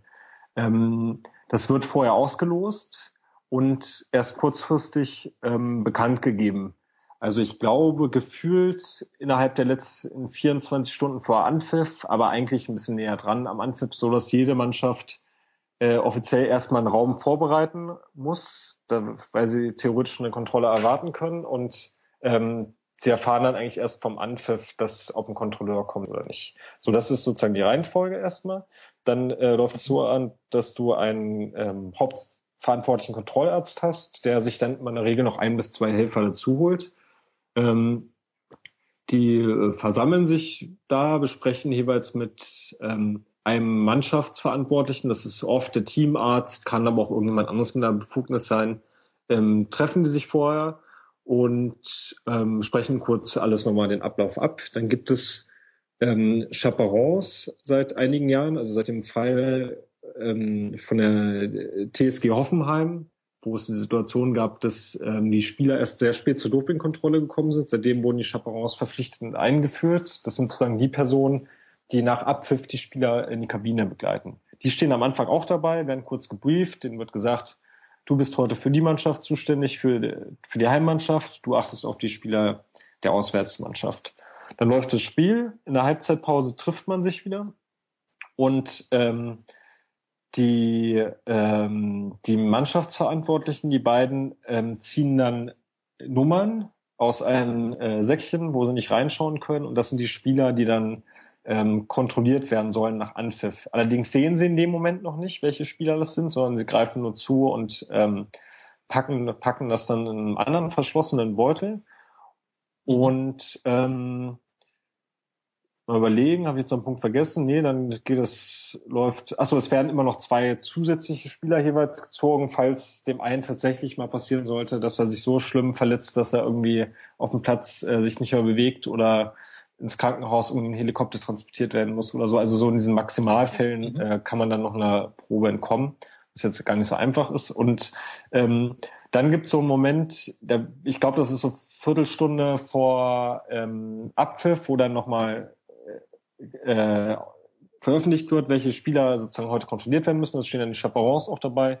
Und die gehen dann ans Spiel, mhm. ans Spielfeldrand, warten, äh, haben dann die Aufgabe, die ganze Zeit sich äh, die, die Spieler, die kontrolliert werden sollen, die beiden im Auge zu behalten und äh, mit dem Abpfiff sie dann auch möglichst nicht mehr aus dem Auge zu verlieren und von dort in den Dopingkontrollraum zu begleiten, was gar, gar nicht so einfach ist. Da gibt's auch einjährige Anekdoten, die man da beobachten kann. Kann ich jedem mal äh, empfehlen, sich, wenn man regelmäßig ins Stadion geht, zu schauen, wer eigentlich so Chaperon im Stadion ist. Das sind nicht selten Fans vom, vom eigenen Verein, ehemalige Schiedsrichter oder Leute, die einfach sympathisieren mit dem Verein. Ähm, Grüße an Ed Lisas Welt, der auch schon als Chaperon unterwegs ah. war, wenn ich das richtig in, äh, in Erinnerung habe von den Colinas. Und ja, also ist das der Schiedsrichter, der dort spricht? Ah, mhm, ich habe heute ja. zum ersten Mal den äh, Podcast tatsächlich gehört. Äh, beim Leben fand ich ganz klasse, geht allerdings drei Stunden, so wie unser heute hier fast. Ähm, und da hat er das, glaube ich, auch kurz erwähnt gehabt. Ja, ja, genau. Okay, habe ich wieder was gelernt. Und ähm, genau, dann kann er das bitte in der Sondersendung auch nochmal gerne aus seiner Perspektive erzählen. Ich finde das ja total spannend. So, dann die in den Kontrollraum begleitet, dann ist die Herausforderung für die Spieler, ähm, irgendwie äh, Urin produzieren zu können und auch gar nicht so wenig. Da gibt es eine Mindestmenge, ah, habe ich nicht mehr im Kopf, 50 Milliliter vielleicht, ähm, die sozusagen ähm, dann abgeben müssen. Das, also du hast dann einfach einen Schrank mit Getränken äh, und äh, trinkst dann so lange, bis es irgendwie funktioniert. Gibt's ja auch immer wieder Geschichten, dass dann irgendwie vier, fünf Stunden da sitzen, wenn es übel läuft und die zu aufgeregt sind oder was weiß ich. Ähm, und dann gibst du deine Urinprobe ab. Urinprobe äh, läuft so, dass du tatsächlich dann in den Raum rein begleitet wirst und äh, dir genau geschaut wird, dass du da nicht irgendwie was manipulierst. Und das wird dann auf zwei Becher verteilt und versiegelst das dann selber, damit alles irgendwie auch klar ist, nicht der Arzt hat irgendwie was unsauber gemacht oder so, sondern ich habe das als Spieler unter Kontrolle und es ist versiegelt, wird ähm, abgegeben. Seit äh, dieser Saison gibt es auch Blutkontrollen in der Bundesliga im Wettkampf. Die gab es vorher nicht. Dadurch gibt es dann quasi noch mal ein bisschen aufwendigeres Prozedere, wobei das schnell geht. Nur einmal kurz pieksen und dann hat man das Blut. Das ist eigentlich einfacher als die Urinkontrolle. Und ähm, wenn die Kontrollen dann zusammen sind, äh, wird das einem, also wird es gekühlt und einem Transportdienst gegeben. Der Transportdienst fährt zum Dopinglabor, ähm, das ist in äh, Köln oder Kreischer in, in Deutschland. Und äh, dort werden die Proben analysiert und dann gibt es einen gewissen Zeitraum, bis, bis wann das passiert sein muss. Da habe ich jetzt auch die ganzen Zahlen nicht mehr im, im Kopf, aber äh, das ist so für Blut und Urin unterschiedlich zwischen sieben und 14 Tagen. Und dann gibt es ein Ergebnis, ähm, und das, äh, also alles anonymisiert ab dem Zeitpunkt. Also du hast immer nur eine ID sozusagen, die man später wieder zuordnen kann. Und ähm, die Ergebnisse werden dann automatisch vom, vom Labor aus an äh, die, die NADA, also Nationale Dopingagentur, und äh, vor allen Dingen an den DFB gemeldet. Ähm, mhm. Jetzt muss man wissen, ähm, dass das Besondere im Fußball ist, was nur ein paar anderen Sportarten der Fall ist, dass der DFB zuständig ist für das sogenannte Ergebnismanagement. Ähm, das bedeutet, der, der DFB bestimmt erstmal, was dann passiert. Die NADA ist auch informiert, wenn es eine positive okay. Probe gibt, aber das ist ein wichtiger, muss man im Kopf behalten, der DFB entscheidet, was der nächste Schritt ist. Ähm. Das im DFB läuft es so, dass es dann einen kleinen Kreis gibt. Das ist dann vor allen Dingen wieder äh, Rainer Koch, ähm, die darüber erfahren, ob es eine positive äh, Probe gibt. Und dann können sie entscheiden, ob sie äh, den nächsten Schritt innerhalb des Hauses zur Anti-Doping-Kommission gehen. So, ähm, und die Anti-Doping-Kommission würde dann darüber entscheiden, was machen wir mit, äh, mit dieser Person, wie gehen wir damit um. Und, warum dürfen die das entscheiden? Das äh, muss doch unstrittig sein. Ja, äh, das ist für äh, einer meiner ein Sonderrecht, genau einer meiner großen Kritikpunkte. Ähm, der der DFB hat äh, sich dieses Konstrukt geschaffen, weil sie gleichzeitig, das ist der zweite große Kritikpunkt, der Geldgeber sind äh, für die Kontrollen. Also normalerweise ist es so, das ist in fast allen anderen Sportarten so, dass die NADA ein gewisses Budget pro Jahr hat, sich das auf die Sportarten aufteilt und äh, dadurch bestimmt, wie viel kontrollieren wir in jedem Sport. Im Fußball funktioniert es das so, dass der DFB komplett die Kontrollen bezahlt, also auch die Kontrollen, die die NADA durchführt und durch die, äh, dadurch, dass sie entscheiden können, wie viel Geld wir investieren, können sie natürlich auch entscheiden, wie viele Proben können überhaupt stattfinden. Ja. Ähm, das ist sozusagen das eine. Sie bestimmen, die können die Menge bestimmen und sie können auch danach den Ablauf bestimmen. Wobei man sagen muss, die NADA erfährt auch davon, wenn es eine ähm, positive Probe gibt. Das hatte ich ja vorhin erklärt. Ne? Es geht was nach ins mhm. Labor, äh, zur NADA und zum DFB. Allerdings können sie sich erst in dem Moment melden, wo der DFB ein Urteil, also äh, sozusagen die NADA darüber informiert, wie sie mit der positiven Probe umgehen. Und sie haben die Möglichkeit, sozusagen ein Vetorecht einzu, einzulegen und dann theoretisch auch ein Verfahren einzuleiten. Das gab es aber noch nie in der Geschichte. Okay, also ähm, kurz noch, äh, NADA ist die nationale Anti-Doping-Agentur. Ja. Wir, wir, wir wollen später noch mal ein bisschen über die Institutionen reden. Ähm, lass mich jetzt mal kurz so zusammenfassen. Also wir haben jetzt die Wettkampfkontrollen und du hast gesagt, es werden in drei Bundesliga-Stadien an einem Spieltag ähm, jeweils zwei Spieler von jedem Team ja. kontrolliert. Das heißt, wir haben zwölf kontrollierte Spieler. Ja, genau. In der zweiten Bundesliga ist das ist dasselbe Verhältnis. Von ja insgesamt 324, wenn ich jetzt ja. nicht, also ich glaube, man stellt ja einen 18-Mann-Kader. Ja.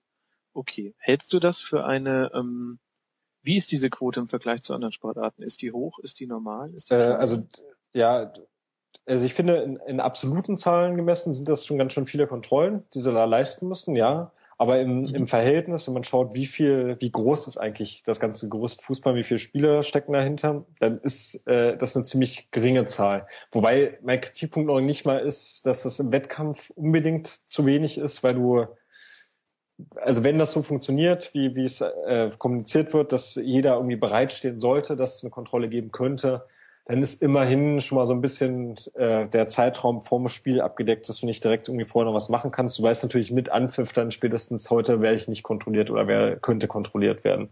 Ähm, ja, ach, da kann man, ich finde es insgesamt zu wenig, aber ich finde viel schärfer ist, äh, sind dann die, die Trainingskontrollen. Oder hattest du jetzt zum Wettkampf erstmal noch eine Rückfrage? Nee, Wettkampf ist eigentlich klar, wenn mich mein Taschenrechner nicht belügt, dann sind es 3,7 Prozent aller eingesetzten Spieler oder im Kader stehenden Spieler, die pro Spieltag ähm, kontrolliert werden, mathematisch gesehen. Ja. Nee, aber dann lass uns zu den Trainingskontrollen kommen, weil da bin ich sehr gespannt, wie wie es da ist. Genau. Ähm, Im Training muss man immer unterscheiden ähm, zwischen Nationalspielern, die gehören sozusagen zu der der Gruppe, die ähm, der besonders gefährdeten Sportler, heißt es, glaube ich, in der NADA-Definition ähm, und so den, den anderen Spielern. Ich meine mit Nationalspielern nur die deutschen Nationalspieler, weil die, äh, die nationale Doping-Agentur kann man nur für die eigenen Nationalspieler zuständig sein. Ähm, weil erstmal so der normale Alltagsspieler, der ähm, kann nur im ähm, Mannschaftstraining eigentlich kontrolliert werden. Der wird nicht zu Hause getestet. Okay. Also du hast schon mal einen sehr berechenbaren äh, Zeitraum, wann bei dir jemand zur Kontrolle theoretisch vorbeikommen kann. Der Nationalspieler, bei dem ist es anders. Bei dem gilt dieses Prinzip, das man von anderen Sportlern auch kennt, dass du theoretisch, es, also es gibt so einen kleinen Zeitraum in der Nacht, wo, wo keiner, glaube ich, klingeln darf, aber sonst äh, kann es sein, dass bei dir jemand vor der Haustür steht und du musst, ähm, du bist sozusagen meldepflichtig, du musst in das sogenannte Adams-System eintragen, wo bist du jeden Tag unterwegs. Ähm, was ich so aus der Praxis gehört habe, machen das die Nationalspieler nicht selber, sondern dann spricht man eher mit, der Berater, mit dem Berater und schickt ihm dauernd SMS, wo man so unterwegs ist. Und äh, der muss dann immer pflegen, dass man äh, auch nicht irgendwie die Kon Kontrolleure bei einem vor der Haustür stehen, man ist selber nicht da. Weil dann tritt der Fall ein, dass es einen sogenannten Misttest gibt. Und wenn du dreimal mhm. innerhalb von äh, zwei Jahren, glaube ich, äh, so einen Test bekommen hast, das gab es im Handball gerade einen äh, prominenten Fall mit dem äh, Krause, oder Kraus, ähm, äh, dann kriegst du, gilt das wie ein Dopingfall sozusagen, also ein Dopingvergehen. Dann kannst du ja. gesperrt werden dafür.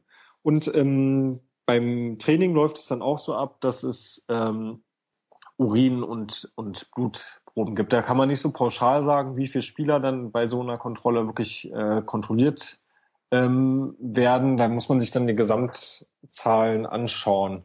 Das wäre vielleicht gar nicht so schlecht, wenn ich die jetzt mal nennen könnte. Ich kann die mal nebenbei raussuchen. Ähm, das heißt aber quasi, wenn man so einfach nur mal so die Zeiträume anguckt, in denen eine, eine Kontrolle möglich ist, dann ist das für jeden, der nicht Nationalspieler ist, nur während eines Bundesliga- oder auch Zweitligaspiels und während des Trainings oder im Umfeld des Trainings. Genau, genau. Ja. Und ähm, zu den zu der Quote, also ich hatte mal so eine Wahrscheinlichkeit im Ländervergleich ausgerechnet, dass ähm, ein Fußballer aus der ersten oder zweiten Liga, also wie oft der durchschnittlich pro Jahr kontrolliert wird. Ähm, da mhm. da habe ich FIFA und UEFA, das sind quasi nochmal Special-Geschichten, äh, nicht mit reingerechnet. Und ähm, in, in Spanien lag die äh, Wahrscheinlichkeit da bei einem, äh, das, also bei eins, die Wahrscheinlich, du wirst einmal pro Jahr durchschnittlich kontrolliert. Deutschland mhm. bei 1,2 und Italien bei 2,2. Ähm, Vergleich Türkei zum Beispiel 1,15, also auch irgendwie oben bei den Ligen mit dabei. Und wenn man jetzt mal schaut, wer so ganz unten war, Schweiz zum Beispiel 0,14, äh, es ist äh, Tschechien 0,07 Wahrscheinlichkeit, dass du einmal pro Jahr irgendwie durch deine nationalen Kontrollinstanzen ähm, kontrolliert wirst. Okay. Und dann muss man ja jetzt, ähm, wenn man jetzt dann so ungefähr sich vorstellen kann, was ist so die, die Wahrscheinlichkeit, mal kontrolliert zu werden, dann muss man ja noch wissen, wie wirken denn die verschiedenen Dopingmittel? Also ist das jetzt so wie Alkohol, der sich innerhalb von 24 Stunden mit 0,1 Promille pro Stunde absetzt, ähm, so im mhm. Durchschnitt? Ähm, kann man das ähm, für die einzelnen Wirkstoffe grob sagen? Über welche Zeiträume reden wir da? Ja, ähm, es ist wirklich komplett unterschiedlich. Und vor allem kann man das auch nicht mhm. pro Substanz sagen, sondern auch immer die Art der Dosierung und der Methode spielt eine Rolle. Also der, okay. man kennt es aus anderen Sportarten, dass die Mikrodosierung beim Doping immer eine große Rolle spielen, weil du viel mehr in der Lage bist, auch sehr exakt zu bestimmen, wie viel du jetzt zuführst und dadurch auch Grenzen erkennen kannst. Ähm, wenn du in mhm. deiner Sportart, es gibt ja Sportarten, wo du so einen sogenannten Blutpass hast und dann darfst du bestimmte, äh, dürfen deine Blutwerte bestimmte ähm, Grenzen nicht überschreiten. Du kannst ziemlich genau dich an die Grenze randopen und so, solche Geschichten. Ich denke, sowas wird im Fußball auch, auch passieren. Ähm, aber ich das ist ein bisschen schwierig zu sagen. Wenn du jetzt so das klassische EPO nimmst, dann könnt, das könntest du nicht mhm. direkt ähm, vom Wettkampf nehmen, wenn dann wirklich auch auf EPO am Ende die äh, Probe analysiert wird. Es sei denn, du nimmst, okay. es gibt mittlerweile zig verschiedene EPO-Möglichkeiten und du arbeitest mit ganz ähm, neuen Möglichkeiten. Dann gibt es noch dazu, das macht es auch nochmal schwierig, die Möglichkeit, nochmal andere Dopingmittel zusätzlich zu nehmen, die wiederum dazu dienen sollen, das eigentliche Dopingmittel zu verschleiern. Ähm, mhm. Da gibt's auch viele, viele Klassiker. Und so hast du halt verschiedene Kombinationen. Aber grundsätzlich, da, darauf zielt ja eine Frage nicht ums hinaus, kann man sagen, dass ähm, äh, gerade im, im Training und in, in so bestimmten Phasen, wo du ähm, noch, noch mal in der Lage sein möchtest, ähm, dir zusätzliche Ausdauer und Muskelkraft an, anzutrainieren, also außerhalb des Wettkampfes, ähm, du dann auch die meiste Zeit hast ähm, oder die Wahrscheinlichkeit sinkt, dass du in der Zeit auch kontrolliert wirst. Ja. Mhm. Und es gibt ja durchaus Doping, was jetzt nicht nur so wirkt wie Aufputschmittel, wo du vorhin schon ähm, als Beispiel genannt hast mit 15 äh, aufputschende Minuten. Ähm, ich meine, da weiß ich ja dann gut, dass das könnte ich dann nur zum Spiel nehmen und dann ist aber auch die Gefahr, dass ich kontrolliert werde. Aber es gibt ja Doping mit mit langfristigen Effekten, wo das durchaus auch Sinn machen kann. Ich sage jetzt einfach mal im Sommer das Risiko, das etwas geringere Risiko, ähm, getestet zu werden, einzugehen und das wirkt sich dann trotzdem noch ähm, im Laufe der Saison aus. Genau. Und äh, also nehmen wir mal ein Beispiel äh, Eigenblutdoping zum Beispiel. Das, also das, was rund um äh, Fuentes praktiziert wurde, das ist eine Sache, die tatsächlich auch gegenwärtig noch nicht nachweisbar ist. Also wenn du, du musst quasi auf frischer Tat abtappt werden oder deine Blutbeutel müssen immer noch irgendwo rumliegen. Ähm, und die Sache wirkt sich tatsächlich über zwei bis drei Tage aus. Also da kannst mhm. du, du das, also gerade wenn man ähm, vor ganz großen Turnieren schaut, äh, Weltmeisterschaften zum Beispiel, da war es in den letzten Jahren immer so, dass es immer so einen großen Generaltest gab für alle Mannschaften, also immer an unterschiedlichen Tagen, wo dann die ganze Mannschaft mal kontrolliert wurde. Und wenn du den einmal überstanden hattest, konntest du ziemlich sicher sein, dass jetzt erstmal, dass du erstmal nicht kontrolliert wirst, außer die, die NADA reist irgendwie in, in sonst wo entfernte Land und pickt dich dann nochmal heraus. Da hast du eigentlich einen ziemlichen berechenbaren Zeitraum gehabt, wo du irgendwie was machen konntest. Ähm, ich wollte wollt noch einen Punkt kurz loswerden, bevor ich den komplett vergesse. Man muss auch noch unterscheiden, deshalb weiß ich nicht, ob ich den Punkt gerade schon deutlich gemacht habe. Also im Training die Kontrollen immer NADA, ähm, also die Leute, die da hinkommen, sind von der NADA beauftragt. Und ähm, Wettkampf bislang immer, das wird sich im, nach dem Sommer ändern, äh, der DFB selbst. Also da kommen schon DFB-beauftragte ähm, Ärzte hin, die dort kontrollieren. Das, was auch jetzt nicht unbedingt ein Argument für Unabhängigkeit ist. Es gibt jetzt allerdings für dieses Jahr einen neuen äh, Code, Anti-Doping-Code von der Welt-Anti-Doping-Agentur, also WADA. Ähm, und der darin steht, dass ähm, die alle, Manch äh, alle Sportarten jetzt umstellen müssen, dass tatsächlich die nationalen Kontrollinstanzen dann auch im Wettkampf kontrollieren. Deswegen, der DFB verkauft das gerade ein bisschen als PR-Maßnahme, dass sie jetzt noch unabhängiger werden wollen, aber wir sind verpflichtet dazu, dass sie dann quasi ab, ab Sommer dann äh, die NADA komplett unterwegs ist. Und jetzt nochmal zum Argument davor. Natürlich bestimmt der DFB aber weiterhin, wie viel Kohle die NADA dafür bekommt. Und ähm, der gerade im Wettkampf ist es extrem aufwendig für die NADA und also auch eine finanzielle Belastung, da so umfangreich kontrollieren zu können, wie der DFB das vielleicht mit dem eigenen Netzwerk jetzt machen konnte in der Vergangenheit, bin ich sehr gespannt, auf wie viele Kontrollen die da pro Jahr kommen werden. Gerade wenn sie, also du hast im Wettkampf von der ersten Liga äh, bis zur Regionalliga im Wettkampf Kontrollen und dann noch sowas wie bei A-Junioren und Frauen-Bundesliga und so und DFB-Pokal. Und darunter ist nur äh, ganz, ganz, ganz vereinzelt. Und allein das äh, Liga-Netzwerk abzudecken und überall äh, Kontrollen ankündigen zu können, ist ein Riesenaufwand für die NADA in Zukunft. Mhm. Da werden wir später auch nochmal kurz drüber reden, ähm, über welche Summen wir da eigentlich auch sprechen. Ähm, lass jetzt nochmal kurz ähm, zur Bundesliga zurückkommen. Wir haben ja vorhin schon ähm, angesprochen, dass es ähm, schon Drucksituationen gibt, mit denen sich erklären ließe, dass man zu Doping greift. Und ein Aspekt, den du vorhin auch selber genannt hast, ähm, sind auf, aufgetretene Verletzungen zum Beispiel, Verletzungen oder Schmerzen, die einem hindern können, ähm, zu spielen. Und da wächst natürlich der Druck auf den Spieler, möglichst schnell wieder fit zu werden. Wie sieht's denn mit Kontrollen im äh, Reha-Betrieb aus bei verletzten Spielern? Du meinst richtig in, in Krankenhäusern oder, oder einfach nur in der Zeit, wo der Spieler verletzt ist? In ja. der Zeit, wo, wo der Spieler Ja, na, da gelten dieselben Wahrscheinlichkeiten, die wir jetzt gerade schon durchskizziert haben. Äh, also einfach sozusagen die mhm. Trainingszeit.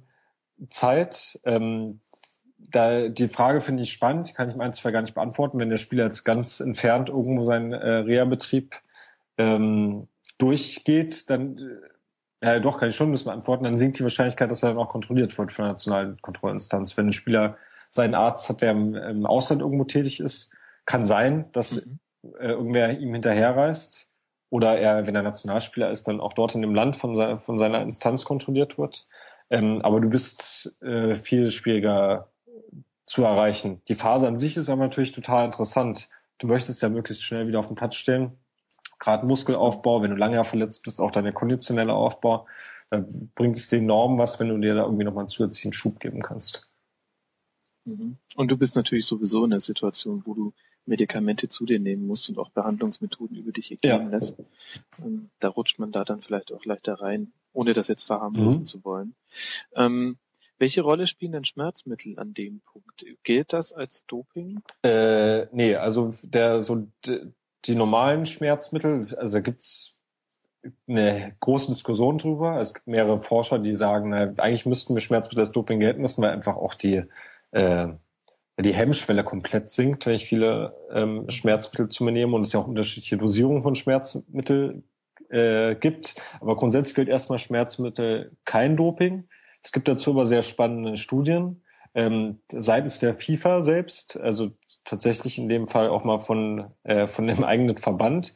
Und ähm, WM 2010, ich weiß nicht, ob das, vielleicht gibt es mittlerweile schon aktuellere, aber da war es so, dass die FIFA eine Umfrage gemacht hat. Also die hatten den Zugriff sozusagen auf die medizinischen Daten, was die Spieler dann wirklich alles so ähm, bekommen haben. Und da war deren Ergebnis, dass 60 Prozent der Spieler während des WM-Turniers mindestens einmal zu Schmerzmitteln gegriffen haben und 40 Prozent der Spieler vor jedem Spiel Schmerzmittel genommen haben. Und das von wirklich offizieller Seite, da sind keine Zahlen, die irgendwie hochgedreht wurden. Ähm, das ist ein akutes Problem auf jeden Fall im, im Leistungssport, besonders im Fußball und besonders in den Phasen, wo du am Ende der Saison stehst. Ich nehme da am liebsten mal das Beispiel Bastian Schweinsteiger, wenn man sieht, wie der in den letzten Jahren ähm, immer irgendwie es noch durch, durch die Turniere geschafft hat, durch seine großen Highlights in, in, in seiner Karriere, die in der Regel am Ende der Saison stattfinden, ähm, und danach dann verletzt war und erstmal äh, ja, kaputt am Boden lag für ein paar Monate manchmal, äh, dann sieht man schon, äh, was, also das, was, da kann, kann man erahnen, was er vorher alles äh, mit seinem Körper angestellt hat.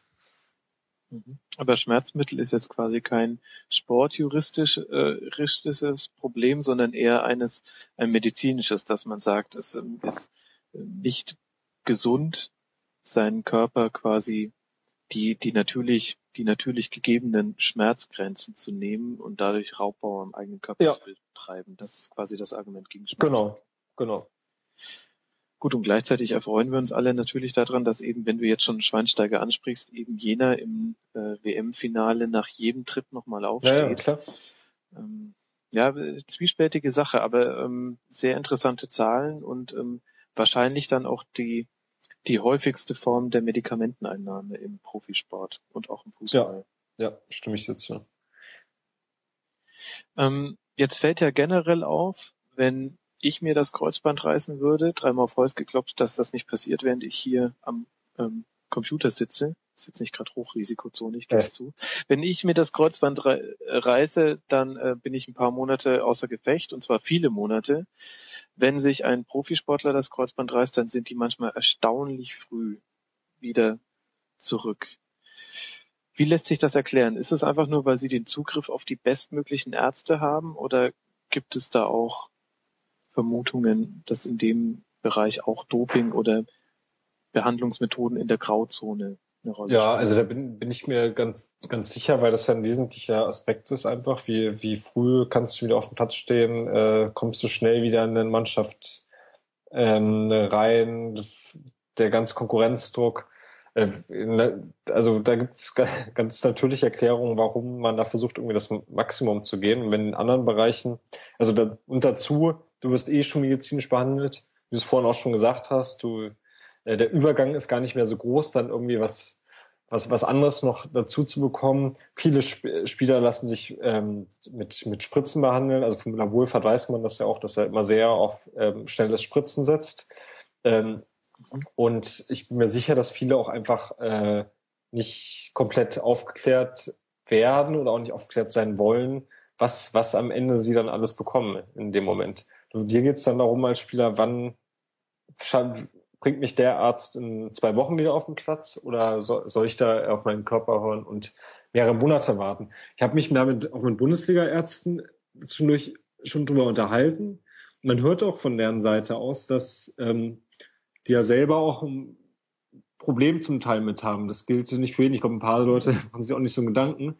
Aber ähm, die Ärzte haben natürlich auch einen Druck, dass geschaut wird, wie schnell kriegt, kriegt unser Arzt hier in der Mannschaft die Leute wieder auf den Platz und wie sieht das in anderen Vereinen aus? Und wenn wir da immer irgendwie scheinbar nach derselben diagnostizierten Verletzung zwei, drei Wochen mehr brauchen, ist das schon komisch. Vielleicht sollten wir uns mal umschauen, ob es noch wen anders gibt. Ähm, mhm. Das ist, ja, klar, spielt eine totale Rolle sieht man ja auch gerade, du hast jetzt Müller Wohlfahrt angesprochen, vielleicht können wir über ihn noch ein paar Worte verlieren. Ähm, er steht ja auch deshalb ähm, auch äh, im Fokus, weil wir hier genau diesen Fall haben, dass äh, Pep Guardiola ganz offensichtlich, zumindest laut ähm, des Buches, das über ihn erschienen ist, sehr unzufrieden ist mit der Art und Weise, wie bei den Bayern mit den Spielern Spieler behandelt werden. Und jetzt im Fall Thiago ist das ja auch eskaliert und ähm, der ist zu spanischen Ärzten gegangen.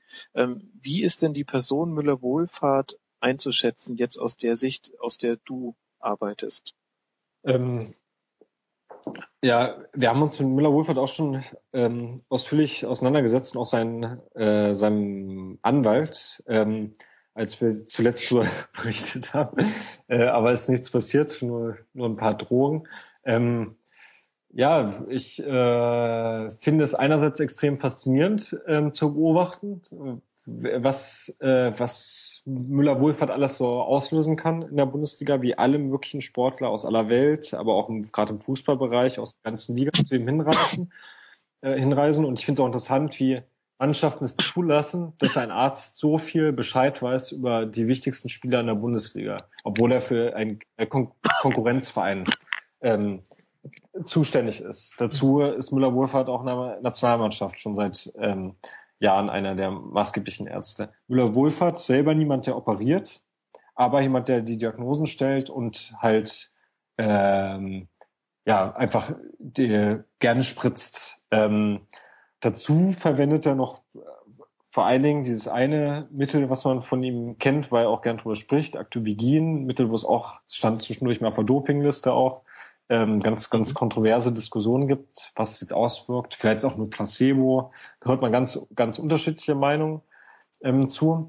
Und ich finde es einfach bemerkenswert, wie viele Spieler diesem, ähm, diesem einen Arzt vertrauen. Und das ist so gegen meinen, äh, ist gegen mein Grundverständnis, dass es immer, dass es so eine Person geben kann, die alles kann und da wirklich der absolut Beste drin ist. Ähm, daran glaube ich einfach nicht. Das ist, ich kann mir das nur so erklären, dass sich das äh, in den Jahren über halt solche Vertrauensgespräche, Empfehlungen und ähm, ja, ähm, so, so entwickelt hat. Und er hat da seine Methoden, womit er schnell Leute wieder auf, auf den Platz bringt. Das ist ja das, was dann weitergegeben wird. Der hat mich wieder fit gemacht. Ich war schon bei allen anderen, da hat es irgendwie nicht funktioniert, aber jetzt konnte ich da wieder laufen. Und ähm, damit, damit hat er Erfolg. Der Kritikpunkt von Guardiola ist ja vor, vor allen Dingen, wenn ich das richtig sehe, dass er sich einen Arzt wünscht, der äh, an, an seinem Platz einfach vor Ort ist. Müller-Wohlfahrt selbst mhm. hat ja seine große Klinik in München im Zentrum und dass es einfach ein Weg ist und so kennt er das nicht aus der Vergangenheit. Du hast normalerweise deine, mhm. deine Leute, die irgendwie, wenn jemand auf dem Platz umknickt, äh, die dann auch wirklich die Fachmänner sind, um das diagnostizieren zu können. Jetzt hat das Müller-Wohlfahrt ja geschickt gelöst, indem ähm, sein Sohn, den er da immer schon äh, ausgebildet hat, jetzt der sozusagen der Vorortarzt ist beim FC Bayern, wenn ich das die letzte Berichterstattung so richtig mitbekommen habe. Mhm. Äh, also Kilian Müller-Wohlfahrt. Und äh, dadurch werden wir uns noch lange, viele Jahrzehnte wahrscheinlich mit dem Thema Müller-Wohlfahrt auseinandersetzen können, was ich eigentlich wieder ganz nett finde. Ich, ich finde die äh, Entwicklung bei Bayern gerade ganz charmant. Kann man sich mit dem Thema noch ein bisschen länger auseinandersetzen. Und jetzt, ähm, also beim Dr. Müller-Wohlfahrt, nur um quasi alle Hörer mit ins Boot zu holen, da gehen Sportler ein und aus. Also nicht nur eigentlich äh, alle deutschen Nationalspieler und großen äh, Bundesliga-Stars, sondern auch Usain Bolt, mhm. glaube ich, war bei ihm. Ähm, und so in der in der Kategorie Sportler ist. Und nicht nur Sportler, sondern auch Promis. Ne? Also die ganzen, also die ganzen Bayern äh, von von Stoiber über sonst wen, das sind auch regelmäßig Praxisbesucher, also auch eher sehr enge.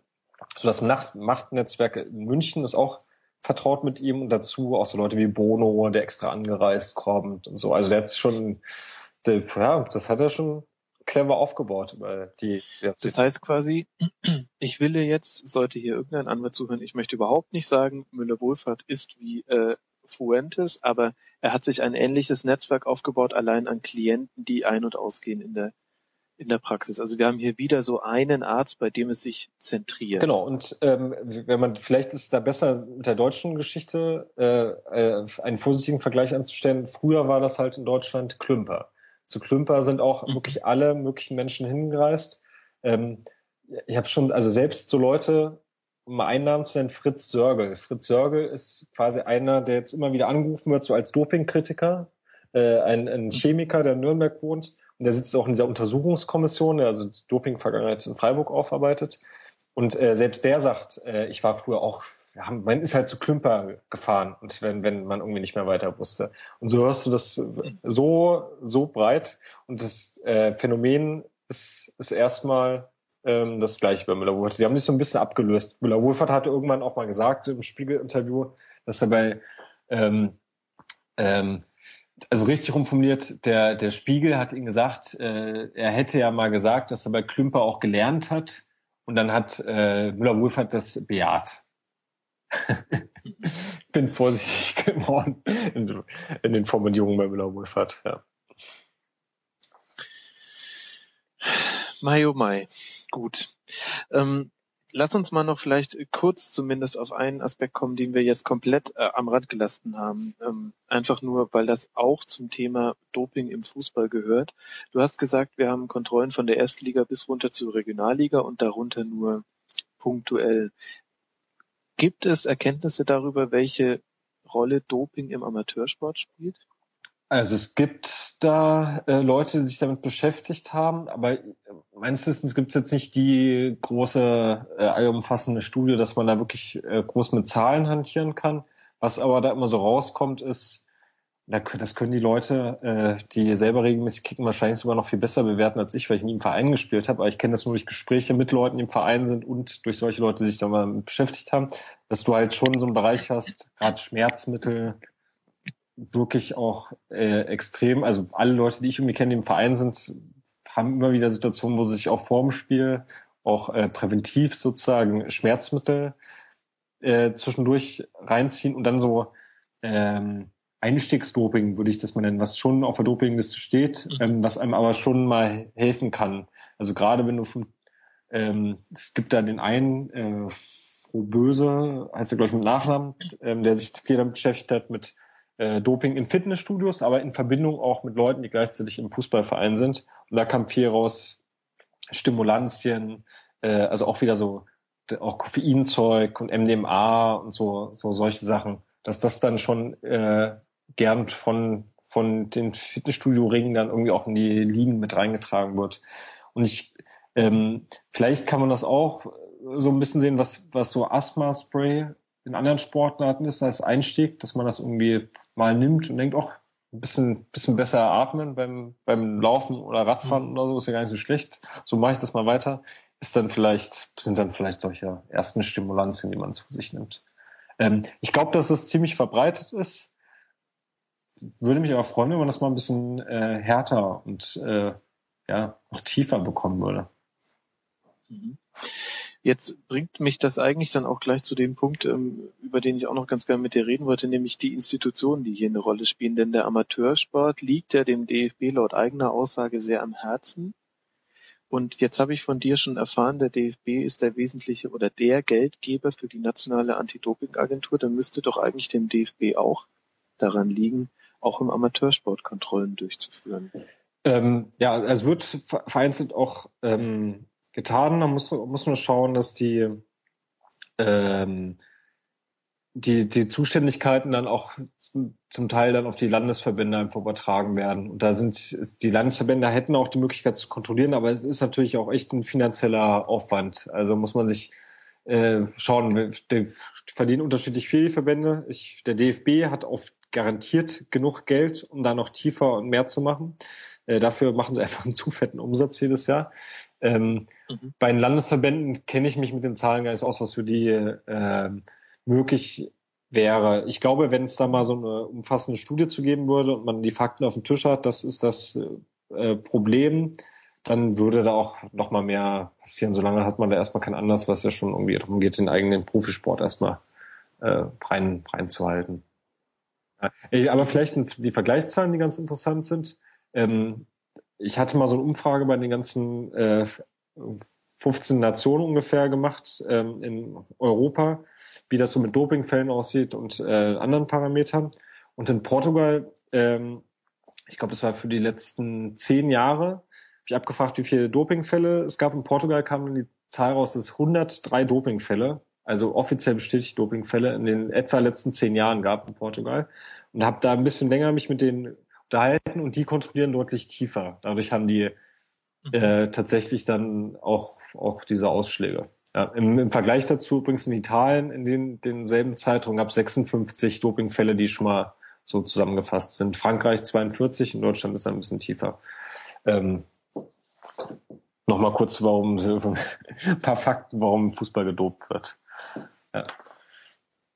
Und über welche Summen reden wir jetzt, wenn es darum geht, dass der DFB die NADA finanziert? Du hast schon angedeutet, dass es teuer ist. Du hast jetzt auch gerade gesagt, dass sich die Landesverbände zum Beispiel das gar nicht leisten könnten.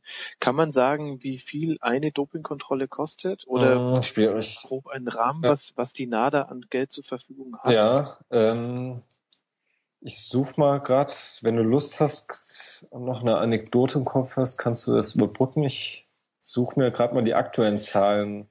Ähm, Mit den Anekdoten ja. ist das schwierig, aber ich muss sagen, dass ich einen wahnsinnigen Respekt davor habe, dass du allein alles, was du mir jetzt erzählt hast, ähm, im Groben im Kopf hast. Ich komme allein mit den Namen immer wieder durcheinander. Es wurden auch bei Twitter einige ähm, Namen uns genannt. Über die meisten haben wir schon gesprochen. An dieser Stelle auch schon mal herzlichen Dank für all das ja. Feedback, was wir bekommen haben. Und dir nochmal danke für die Brücke. Also ich habe jetzt die ähm, alten Zahlen, die galten sozusagen bis zu Anfang der letzten, äh, zu Beginn dieser Saison, da wurde noch mal ein bisschen aufgestockt. Ähm, da ähm, wurde gesagt von DFB-Seite aus, dass der nahe 800.000 Euro pro Jahr geben.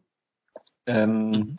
Davor waren es 700.000 Euro und, ah nee, 800.000 Euro insgesamt, insgesamt für Wettkampf und äh, Training in den, in den Anti-Doping-Kampf investieren. Im Verhältnis, ähm, wenn, wenn, wenn man schaut, was für eine Summe der Deutsche Fußballbund und äh, jedes Jahr irgendwelche Bilanzen äh, präsentiert werden, ist das wirklich ein ganz, ganz, ganz, ganz, ganz kleiner Prozentteil. Ähm, und ähm, die, das heißt, dass ungefähr könnte man sagen, also 2014 so ungefähr 500 Kontrollen konnte die NADA machen im Training. Das ist so ähm, die Zahl, mit der man, glaube ich, gut kalkulieren kann. Kann man dann runterrechnen, was das, was das bedeutet. Wir haben ja vorhin schon so ein bisschen gesagt, wie die Wahrscheinlichkeit ist. Ist nicht besonders hoch. Ja. Mhm. Äh, Okay, und vielleicht um das in, ins Vergleich zu setzen, ich habe gerade gefunden, 25,7 Millionen Euro hat der Deutsche Fußballbund allein bei der WM an Prämien erhalten. Ja, das ist so eine Ansage. Da sind jetzt nur die WM-Prämien und noch nichts anderes. Ähm, das nur mal im Vergleich zu den 800.000. Und woher kommt jetzt dieses, ähm, ich sag mal in Anführungszeichen, spannende Konstrukt, dass der Verband sich, also die eigene Kontrolle finanziert? Ist das ähm, unüblich oder ist das üblich im Sport? Das ist üblich in den Sportarten, die ein bisschen Kohle haben. Wenn, okay. also der, das ist einfach äh, historisch erstmal bedingt. Äh, der DFB mhm. kann, ist ja unabhängiges Organ, ist da nicht äh, zu verpflichtet und ähm, so, solange du äh, nicht gezwungen wirst durch irgendwie sowas wie die äh, Regularien vom, von der Weltantidoping-Agentur, äh, gibt es ja erstmal keinen Grund, ähm, das zu ändern. Die, die anderen Sportarten, wie gesagt, äh, die freuen sich darüber, dass sie selber sich nicht das noch mitfinanzieren müssen. Und deswegen allein geht's dann schon in die NADA, wobei es auch ein paar andere Sportarten gibt, wo ähm, die Kontrollen zwar von der NADA durchgeführt werden, aber dann dieses Ergebnismanagement, was ich noch viel, fast viel wichtiger finde, dann wieder beim Verband liegt. Gibt's auch nicht so viele, findet man aber alles auf der Webseite von der, von der NADA, wenn man sich das mal intensiver anschauen möchte. Im Tennis ist zum Beispiel auch so ein Fall, äh, wo das Ergebnismanagement beim Verband liegt. Es ist schon ein wunderbares Wort Ergebnismanagement. Ich musste gerade ganz kurz wieder eine halbe Stunde zurückspulen, um mir überhaupt vor Augen zu führen, dass es darum geht, was passiert mit dem Ergebnis äh, der, der Dopingtests, was passiert ja, dann. Genau. Äh, wer darf da was genau. machen. Äh, in dem Zuge hast du ja dann auch schon ähm, Rainer Koch angesprochen und ich glaube, das Wort Anti-Doping-Kommission ist auch schon kurz gefallen. Willst du mir noch kurz erklären, was hat es damit auf sich? Genau, es gibt bei der ähm, beim DFB ja, diverse äh, Kommissionen und äh, für Dopingbereich sind besonders zwei Kommissionen interessant. Die Sportmedizinische Kommission, die entscheidet aber mehr so um äh, grundsätzliche medizinische Fragen und für die Doping-Geschichte ist dann die Anti-Doping-Kommission interessant. Ähm, die Kommission ist dafür zuständig, über die Dopingsperren ähm, zu entscheiden. Das ist sozusagen das Gremium, was okay. dann ähm, das, das Urteil spricht, den Spieler anhört und so die ganzen Geschichten. Ähm, wie gesagt, diese Vorstufe ist wichtig, dass aber erstmal ähm, in der Regel das Büro von von Rainer Koch mit seinen zwei Mitarbeitern darüber entfährt und er entscheidet, kann dann sozusagen ein bisschen auch äh, entscheiden, ab welchem Moment er die Anti-Doping-Kommission ähm, einbindet. Das würde er, das und würde er, er auf Vorsitzende der, der Kommission und gleichzeitig sitzt er auch im DFB-Präsidium, um das quasi genau, so genau, ist Jurist, ist Vizepräsident, ähm, also der ist schon gut gut ver, verdrahtet. Der würde selbst das jetzt auch nicht so beschreiben, wie ich es gerade mache, aber ich habe mich mit dem länger unterhalten, als wir uns jetzt mal in Nürnberg getroffen haben. Da hat er das mir auch deutlich gegenüber gesagt. Erstmal äh, reden die dann, dann kommt die Anti-Doping-Kommission. So und jetzt ist ja immer interessant, wer sitzt in solchen ähm, äh, da drin. Jetzt schaue ich mal, ob ich die äh, aktuelle Liste habe. Ich kann dir hast du die gerade geöffnet? Ja. Genau, also ich sag so ein paar, Ja. die ich im Kopf habe, dann kannst du ja vielleicht ein bisschen ergänzen. Also äh, drin sitzt auf jeden Fall der äh, Tim Meyer, das ist der unser Hauptnationalmannschaftsarzt mittlerweile. Also ähm, Müller Wohlfahrt ist ja mehr in den Hintergrund ähm, gerückt. Spannend ist auf jeden Fall der Name. Äh, Moment mal ganz, ganz kurz nochmal. Da sitzt der aktuelle Nationalmannschaftsarzt mit drin. genau. Und wird diese Kommission auch über gedopte Nationalspieler entscheiden? Ja. Okay.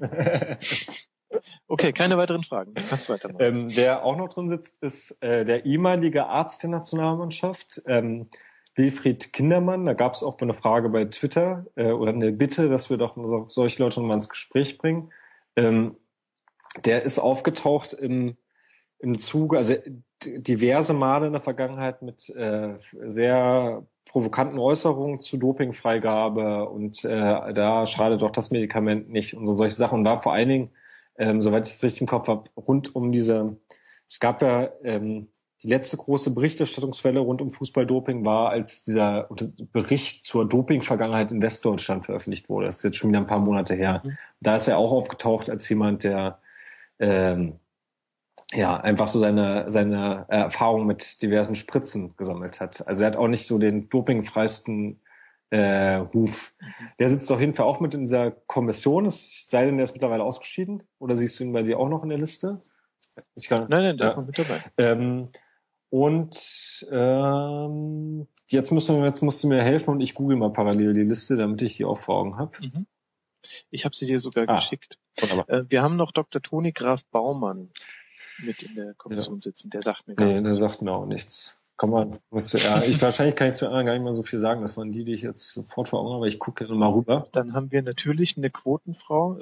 Okay, nein, das war jetzt total unfair der Frau gegenüber. Ähm, Aber wir haben eine Frau noch in der Dopingkommission, ähm, Dr. Astrid Maria Offer aus Köln. Genau, Und dann haben wir noch Dr. Stefan Schmidt aus Frankfurt, Dr. Karl-Heinrich Dittmar, der ist auch Vertreter des Ligaverbandes, da können wir vielleicht gleich noch drüber reden, wie die drin hängen, und Andreas Nagel, der einzige Nicht-Doktor oder Professor in der Kommission. Genau, aber du hast einen interessanten Punkt genannt. Auch Andreas Nagel ist ein Mhm. Vertreter vom Ligaverband. Ähm, das war ja das, was du mit Meyer gerade angedeutet hast. Du hast eine extrem enge Verzahnung von äh, den, den eigenen Interessen. Also die DFL ist auch nochmal kräftig mit vertreten. Jetzt sind, glaube ich, die zwei dauerhaften Sitze, die denen immer zustehen in der Kommission. Ähm, Mhm. das Präsidium ist irgendeiner Form mit drin. Dann hast du die ehemaligen aktuellen Ärzte. Also das ist schon äh, da sieht man, warum es gut wäre, ein ähm, unabhängiges Gremium zu haben und nicht innerhalb des Verbandes. des- Unabhängiger als das? Also bitte, Jonathan.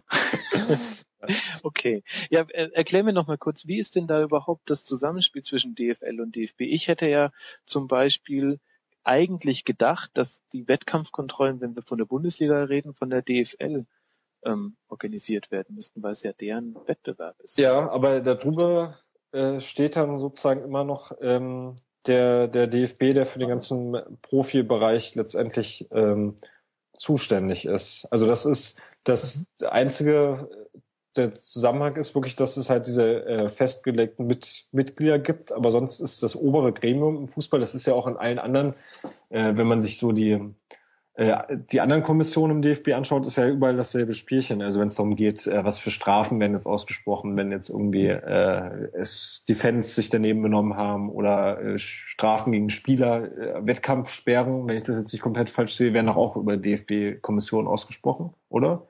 Das, DFB-Schiedsgericht, ja. ja, genau. Also das ist das ist überall das äh, Gebilde. DFL ist ja quasi nur ein aus, ausgelagerter Bereich vom, vom DFB mal Also zusammen. der DFB als, als Verband, der oben Ja. drüber thront, hat da die Entscheidungshoheit.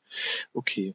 Und ähm, kann man so generell eine Aussage treffen, wie sich der DFB zu Doping im Fußball positioniert hat und hat sich das irgendwie in den letzten Jahrzehnten verändert? Ähm, ich glaube, es hat sich insofern verändert, dass sie öfter einfach mal drüber sprechen. Ähm, ähm, ich, also allein auf der ähm, Webseite kommen schon immer mal wieder mal so, so ein Interview, was wir da machen und so. Und jetzt kommt hier irgendwie, in den letzten, letzten zwei Jahren ist auch einfach bei den Kontrollen immer mal wieder so ein bisschen was was passiert. Da wurden jetzt irgendwie Blutkontrollen damit eingeführt im Wettkampf. Jetzt äh, macht die NADA einen Wettkampf und so Sachen, so dass wir immer mal wieder was äh, zu kommunizieren hatten. So grundsätzlich ähm, sehe ich jetzt keine große Veränderung, seitdem ich mich irgendwie damit beschäftige. Ähm, wir merken das persönlich daran, dass uns Rainer Koch auch immer gern kontaktiert. Ich hatte schon öfters die Situation, dass wenn, wenn wir was gemacht haben und wir den DFB Konfrontation geschickt haben oder sowas, dass dann Rainer Koch bei mir anruft und dann nochmal so nachfragt. In welcher Stimmungslage? Och, dann extrem freundlich. Ähm, einfach nur, okay. habe ich denn alle Informationen, wollen ja nichts verbergen, extrem transparent sein, vertuschen nichts und so. Das nehme ich ihm auch alles ab dann in dem Moment. Aber ich finde es interessant, dass okay. der, der Vizepräsident dann direkt anruft, wenn man man nur eine Nachfrage gestellt hat beim DFB. Der kümmert sich dann schon persönlich um einen. Gut, aber kann man natürlich auch extrem positiv. Ja, ich äh, meine das äh, tatsächlich, äh, ich finde es in dem Moment äh, tatsächlich gut. Ich kann dann auch mal meine Nachfragen stellen, loswerden und am Telefon antworte natürlich auch noch ein bisschen spontaner und anders, als wenn ich jetzt äh, mhm. das alles nur irgendwie per E-Mail mit der Presseabteilung machen muss. Und beim DFB, also alle, die irgendwie äh, in dem Bereich als journalistisch unterwegs waren, das ist ja ein Konstrukt, wo es nicht einfach ist, an bestimmte Personen äh, ranzukommen. Da bin ich dankbar, wenn man so bestimmte Schnittstellen hat, wo man auch mal direkt die Handynummer wählen kann vom oberen Funktionär. Klar. Mhm. Und ähm, wie ist das? Ähm, also der DFB hat die Anti-Doping-Kommission und der finanziert die NADA. Das heißt, der DFB wird jetzt nicht die ähm, Mehmet Scholl-These vertreten, Doping im Fußball gibt es nicht. Nee, so, so nicht. Sie, äh, der DFB vertritt die Position, ähm, wir haben kein Dopingproblem, so vielleicht. Aber es gibt natürlich immer wieder äh, mal schwarze Schafe, die, wo, wo mal was passiert. Wobei sie dann sagen, ja, aber wenn man sich die anschaut, die Fälle, dann sind es meistens doch aber schon so Sachen, da hat, ist mal jemand auf einer Partydroge hängen geblieben oder sowas. Was man, wo man auch sagen muss, man die deutschen Dopingfälle anguckt, sind tatsächlich immer wieder solche Fälle, die, die auftreten, aber mein Grundprinzip wäre mehr äh, Gründe, warum es die anderen Fälle nicht gibt und solche Sachen dann auffliegen. Ja. Ich merke, dass mein Glas Wasser alles, ähm, aber ich glaube, ich packe das jetzt bis zum Ende. Und falls meine Stimme verloren geht, müssen wir mal schauen. ähm, nee, wir, wir kommen ja auch langsam, aber sicher aus Ende. Ich würde es nur noch auf so drei Stunden ansetzen, was wir jetzt noch zu besprechen ja. haben. Nein, Spaß beiseite. Ähm, äh, ich denke, wir sind ja auch wirklich so langsam am Ende angelangt du, du musst mir bitte nur noch eine Sache jetzt noch mhm. erklären. Ähm, wir haben jetzt die nationale Anti-Doping-Agentur und wir haben die ähm, Welt-Anti-Doping-Agentur, also NADA und mhm. WADA. Ähm, von der NADA weiß ich jetzt, die finanziert sich oder wird finanziert über den DFB. Wie ist es mit der WADA? Äh, die WADA wird ähm, im Prinzip über das Olympische Komitee finanziert, also das IOC. Mhm. Ähm, also im Prinzip dasselbe Konstrukt zwischen Verband, der eine Institution dafür bezahlt, sich selbst testen zu lassen. Äh, genau, bisschen, bisschen komplizierter, weil es ja da um ganz viele Sportarten unterschiedlichen Ländern gibt und so, aber du hast schon recht, das Grundprinzip ähm, ist, ist genau ähm, das gleiche, wobei die WADA, das sind ja nicht diejenigen, die am Ende die Kontrollen durchführen. Ich glaube, sie, haben die, sie hätten die Möglichkeiten, bei einzelnen Fällen das zu machen, aber die Zuständigkeiten liegen dann immer bei den nationalen Anti-Doping-Agenturen. Die, die WADA ist das übergeordnete Gremium, was sozusagen die Grundausrichtung bespricht, äh, große Fälle ähm, mit einschreiten kann. Sie haben Widerspruchsmöglichkeit. es gibt ja immer wieder Fälle, die beim Internationalen Sportgerichtshof ähm, beim, beim Kass landen. Und da ist mal ja. teilweise die WADA auch ein, ein Kläger. Ähm, äh, zum Beispiel als Fuentes ähm, thematisiert wurde, war die WADA als Organisation auch Mitkläger, damit sie Zugang zu den Akten auch bekommen und solche Sachen. Ähm, deswegen gibt es dieses Konstrukt. Äh, kann man noch mal eine ganze eigene Sendung mitfüllen, warum die WADA auch so kritisch gesehen wird, aber das haben wir jetzt quasi, glaube ich, damit schon angedeutet. Ähm, ja. Genau, und davor, die Vorgeschichte vor der WADA gab's, äh, war tatsächlich das IOC dann selber zuständig für für den ganzen, mhm, ganzen Bereich. Und dann, um das, falls wolltest du vielleicht jetzt eh durchspielen, aber dann wichtig noch an zusätzlichen Kontrollinstanzen ähm, ist das alles, was international abspielt. Und ähm, mhm, da kann man das einfach je nach Wettkampf sozusagen direkt unterscheiden. Also wenn wir uns äh, in UEFA-Wettbewerben bewegen, dann ist es die UEFA, die darüber mhm. entscheidet, ähm, wie und wie oft und äh, wann kontrolliert wird. Und die FIFA dann genauso rund um die äh, offiziellen Länderspieltermine und, und dann den großen Zeitraum um die tatsächlichen Turniere. Das ähm, vielleicht nur mal kurz an der Weltmeisterschaft ähm, skizziert. Mhm. Da gibt es auch ein spannendes Konstrukt, weil es sozusagen eine Übergangsphase gibt, wann die äh, Zuständigkeiten der nationalen Verbände dann aufhört bei den Kontrollen. Also und äh, wann der die FIFA sozusagen zuständig ist. Da gibt es so einen definierten äh, Zeitraum. Ich glaube, bei der Weltmeisterschaft beginnt es ungefähr sechs Wochen vorher. Ab da legen dann die FIFA-Kontrolleure auch, auch los. Dann gibt es immer noch die Möglichkeit, dass irgendwie die nationalen Dopingagenturen irgendwo hinreisen und äh, Tests machen. Das kennt man auch von der Nationalmannschaft, dass in den Trainingslagern dann immer mal wieder kommt, heute gab es Dopingkontrollen. Ähm, aber sonst ist sozusagen die FIFA dann offiziell dann zuständig in dem definierten Zeitraum. Und mhm. gerade im Wettbewerb ist, ist es nur, sind es nur die Verbände, die ja kontrollieren dürfen. Da wird gar kein äh, unabhängiges Gremium rangelassen. Okay. Ja. Jonathan, wir haben, wir haben echt viel besprochen. Ich versuche noch mal so einen ganz kurzen Abriss zu machen und dann hätte ich noch ähm, eine größer gefasste Schlussfrage mhm. an dich. Also wir haben wir haben jetzt wirklich sehr ausführlich und ich danke dir schon mal wirklich sehr, sehr herzlich für die viele Zeit und die vielen Infos über Doping im Fußball geredet. Ähm, ich denke, das Argument Doping im Fußball bringt nichts konnten wir zur Genüge widerlegen oder zumindest sehr in Frage stellen. Es gibt viele Formen, die Doping im Fußball haben kann und wir haben dann beim Blick in die Geschichte des Fußballdopings auch festgestellt, man kann auch belegen, dass diese Formen auch schon alle angewandt wurden. Und anhand des jetzt ähm, zufällig gerade stattgefundenen ähm, Bekanntwerdens äh, des Dopings beim VfB Stuttgart und SC Freiburg konnten wir auch ganz gut so ein bisschen abklopfen, wie schwierig da die Rolle der Medien ist, ähm, weil sie eben einfach sehr tief drin hängen an den Aktiven und auch ein Interesse an positiven Geschichten haben und weniger an negativen. Das heißt, dass und gleichzeitig wahrscheinlich auch die Masse der Fußballfans gar nicht so sehr interessiert ist an diesen negativen Folgen. Ähm, wir haben festgestellt, dass Schmerzmittel eine große Rolle spielen, aber es ist nicht als Doping zu bezeichnen. Und dazu gibt es aber auch Studien von der FIFA. Das fand ich sehr interessant mit den 40 Prozent der Spieler, die vor jedem Spiel erstmal was einwerfen. Zeigt vielleicht auch ganz gut, in welchem Medikamentenumfeld sich ähm, Fußballprofis bewegen. Und wir haben noch einen kurzen Schlenkerer gemacht über ähm, die Methoden des Müller-Wohlfahrt bis hin zum Amateursport. Mhm. Eigentlich Wahnsinn, dass wir diese Kurve noch hingekriegt haben, ähm, wo nur noch sehr punktuell kontrolliert wird und wo sich der DFB dann vielleicht gar nicht mehr so zuständig fühlt. Und das führt so ein bisschen zu meiner, zu meiner Schlussfrage, die, die man, auf die man dann doch am Ende irgendwie immer stößt. Und man, man kann jetzt für oder gegen Doping sein. Es gibt ja auch durchaus Leute, die dafür sind. Was gibt es denn rein medizintechnisch gesehen für Folgen von Doping? Ist es immer gesundheitsgefährdend? Kann man das so sagen?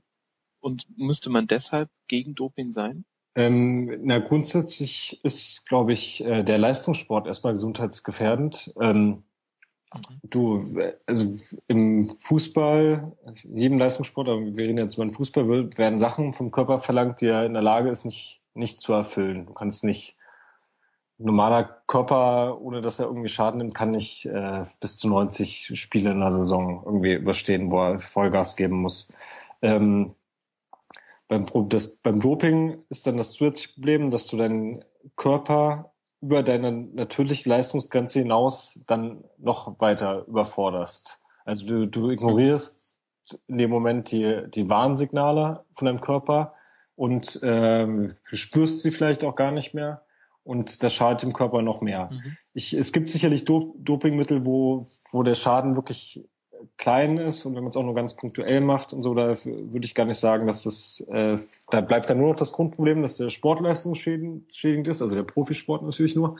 Ähm, ja, aber wenn man sich an, anschaut, was ähm, auch viele, wie es vielen Sportlern geht nach der Karriere, ähm, haben, glaube ich, Dopingmittel oft da keinen kleinen Anteil dran, dass der Körper so zerstört ist, wenn Sportler Probleme haben, aus dem Bett zu kommen und erstmal irgendwie drei, vier Stunden brauchen müssen, bis sie irgendwie die Treppe wieder runterlaufen können oder solche Sachen.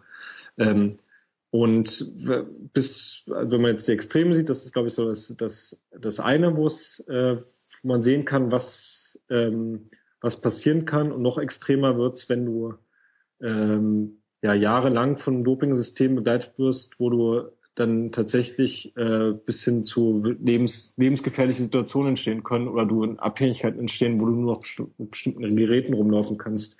Das sieht man von, äh, ich, das Fass ist vielleicht ein bisschen zu groß, aber ich glaube, punktuell ist das immer ähm, noch drin von äh, ehemaligen DDR-Sportlern. Also wenn man, es gibt in Deutschland einen Verein, äh, Verein für äh, Doping-Opferhilfe, ähm, wenn man mit dem Verein spricht und da kommt man leicht mit ehemaligen Sportlern in Kontakt, dann ist das wirklich ähm, besorgniserregend. Das ist so wirklich auch ein Motiv, warum ich es wichtig finde, darüber ähm, aufzuklären, weil es nun mal äh, wirklich, wirklich schädlich ist. Und wir kennen im Fußball auch viele Fälle von Herzinfarkten einfach im Spiel. Und ich bin mir ziemlich sicher, dass äh, ein gewisser Anteil damit auch mit Doping zu tun hat, warum der Körper in dem Moment äh, dann einfach sich sich verabschiedet. Das kann man überhaupt nicht pauschal sagen. Aber so gibt's immer wieder, genauso wie du auch so einfach fertig sein kannst nach deiner Karriere ohne Doping. Aber es gibt mit Sicherheit ziemlich große Schnittmengen. Und ähm, deswegen, um es grundsätzlich zu beantworten, ja, zu 99 Prozent extrem gesundheitsschädigend auf jeden Fall. Ist aber ein negativer Ausstieg jetzt, den du gewählt hast. Ähm, naja, gut. Aber es ist die Wahrheit. Wie kommt man denn positiv aus so einer Sendung ja, raus? Hättest du einen positiven Ausstieg für mich, dann, äh, dann bitte. Äh, aber ich meine, wir, wir, wir reden jetzt äh, seit äh, gefühlten äh, acht Stunden darüber, was Leute mit ihrem Körper tun, aus einer Drucksituation heraus, an der wir alle auch nicht unbeteiligt sind, als Zuschauer, als Fans, als äh, Kunden der Bundesliga und so weiter. Ähm, wir reden über Journalisten, die so tief in der Materie drinstecken, dass ihnen die Distanz in den wichtigen Momenten vielleicht ein bisschen fehlt. Wir reden über ähm, Institutionen, die sich selbst kontrollieren und das finanzieren. Hm, ich weiß nicht, wie man da jetzt positiv rauskommt. Vielleicht mit einem äh, Witz. Äh, oh nee, da bin ich ganz schlecht. Äh, oder oder sag's mir, sehe seh ich es vielleicht auch einfach alles zu Nee, äh, nein. Ich äh, grundsätzlich sehe ich das alles genauso, habe ich ja klar gemacht. Ähm, ich mir geht's natürlich trotzdem so. Also ich bin tatsächlich auch jemand, der sogar die Tour de France noch schaut. Nicht mehr so wie mit der kindlichen Begeisterung, die ich früher hatte. Aber ich äh, bin tatsächlich gleichzeitig, das ist irgendwie auch das Widersprüchliche, äh, feiere ich, wenn Borussia Dortmund irgendwie jetzt aus der Krise rauskommt, freue ich mich auch über jedes Tor. Ähm, da spiele ich das ganze Spiel mit und ich äh, freue mich auch bei dem Spektakel, wenn es über ähm, so Spiele passieren, wo du irgendwie über 120 Minuten dann am Ende doch noch das äh, Tor gedings. Das ist ja, das, äh, das muss man quasi einfach, einfach akzeptieren. Ich was jetzt quasi versuche, Aber versuch warum die, denn auch die nicht? Kurve, ja, warum auch nicht? Versuche die Kurve zum positiven Ausstieg ist sozusagen, äh, der Sport kann trotzdem noch Spaß machen als Konsument und auch für den Sportler selbst. Äh, du brauchst ja nicht jede Sekunde vor Augen führen, was da passiert. Das ist nun mal, das sind die modernen Gladiatorenspiele und früher hatten sie auch, ja. Ja, das finde ich jetzt aber ja. ganz gut, dass du das noch ansprichst, weil das ist auch ein Vorwurf, der immer so inhärent Journalisten wie dir gegenübergebracht wird. Ähm, erstens, du willst den Sport kaputt machen. Zweitens, du erfreust dich ja eh nicht mehr dran. Du siehst nur das Negative und so ist es definitiv mhm. nämlich nicht. Sport ist einfach geil, aber wir haben auch gelernt, Sport ist auch Mord. Ja. Sport ist geiler so Mord. Ist genau habe ich sogar den Sendungstitel. Wahnsinn. Jonathan, ich kann gar nicht in Worte fassen, wie dankbar ich dir bin, dass du dich auf diesem wilden Ritt durch Spritzen und Medikamente mit mir begeben hast. Auch ein Satz, den ich immer schon mal sagen wollte. Ähm, ich kann nur sagen, vielen lieben Dank, Jonathan Sachse, an alle da draußen besucht fußballdoping.de. Ihr werdet wahrscheinlich während dieses Podcasts die Seite schon zum Einsturz gebracht haben. Ähm, und äh, folgt diesem Mann bei Twitter, at Jonathan Sachse, ist es richtig? Genau, ist richtig. Jetzt muss ich aber noch mal einmal Werbung für meinen äh, Kollegen machen, den ich äh, dreimal zu wenig genannt habe. Also mit Daniel Drepper mache ich das zusammen. Der ist auch der Gründer, der hatte die ganze Idee, deswegen bin ich überhaupt aufs Thema gekommen. Ihm kann man auch ganz leicht auf Twitter folgen. Ich glaube einfach at Daniel Drepper, bei mir also at Jonathan mhm. J. Sachse. Ähm, und äh, der ist gerade in Südafrika unterwegs, nicht auf Recherchereise, um irgendwie Klümper zu entdecken, der da mittlerweile wohnt, äh, sondern einfach Urlaub machen. Der wäre sonst wahrscheinlich auch heute dabei gewesen. Aber den sollten wir nicht vergessen an der mhm. Stelle. Aber mir hat es auch sehr viel Spaß gemacht, heute so ausführlich darüber sprechen zu können mit dir. Das freut mich. Und ähm, wie gesagt, alle, die sich für das Thema interessieren, folgt Ed Daniel Drepper und folgt Ed J. Sachse. Und damit sind wir am Ende angelangt von unserem zweiten Tribünengespräch. Es freut mich sehr, dass ihr ähm, mitgehört habt. Bewertet uns sehr gerne bei iTunes. Wir freuen uns über positive Rezensionen, weil es hilft uns tatsächlich sehr, mehr Hörer zu gewinnen. Und wir freuen uns, wenn dieses Projekt mehr Hörer bekommt. Und ansonsten lege ich euch noch unsere Schlusskonferenz ans Herz, wo wir immer über den vergangenen Bundesligaspieltag reden. Nicht ganz so lang wie heute, auch nicht ganz so ernst wie heute. Vielleicht mal was Leichtes zwischendurch. In diesem Sinne, vielen Dank fürs Zuhören und bis zum nächsten Mal.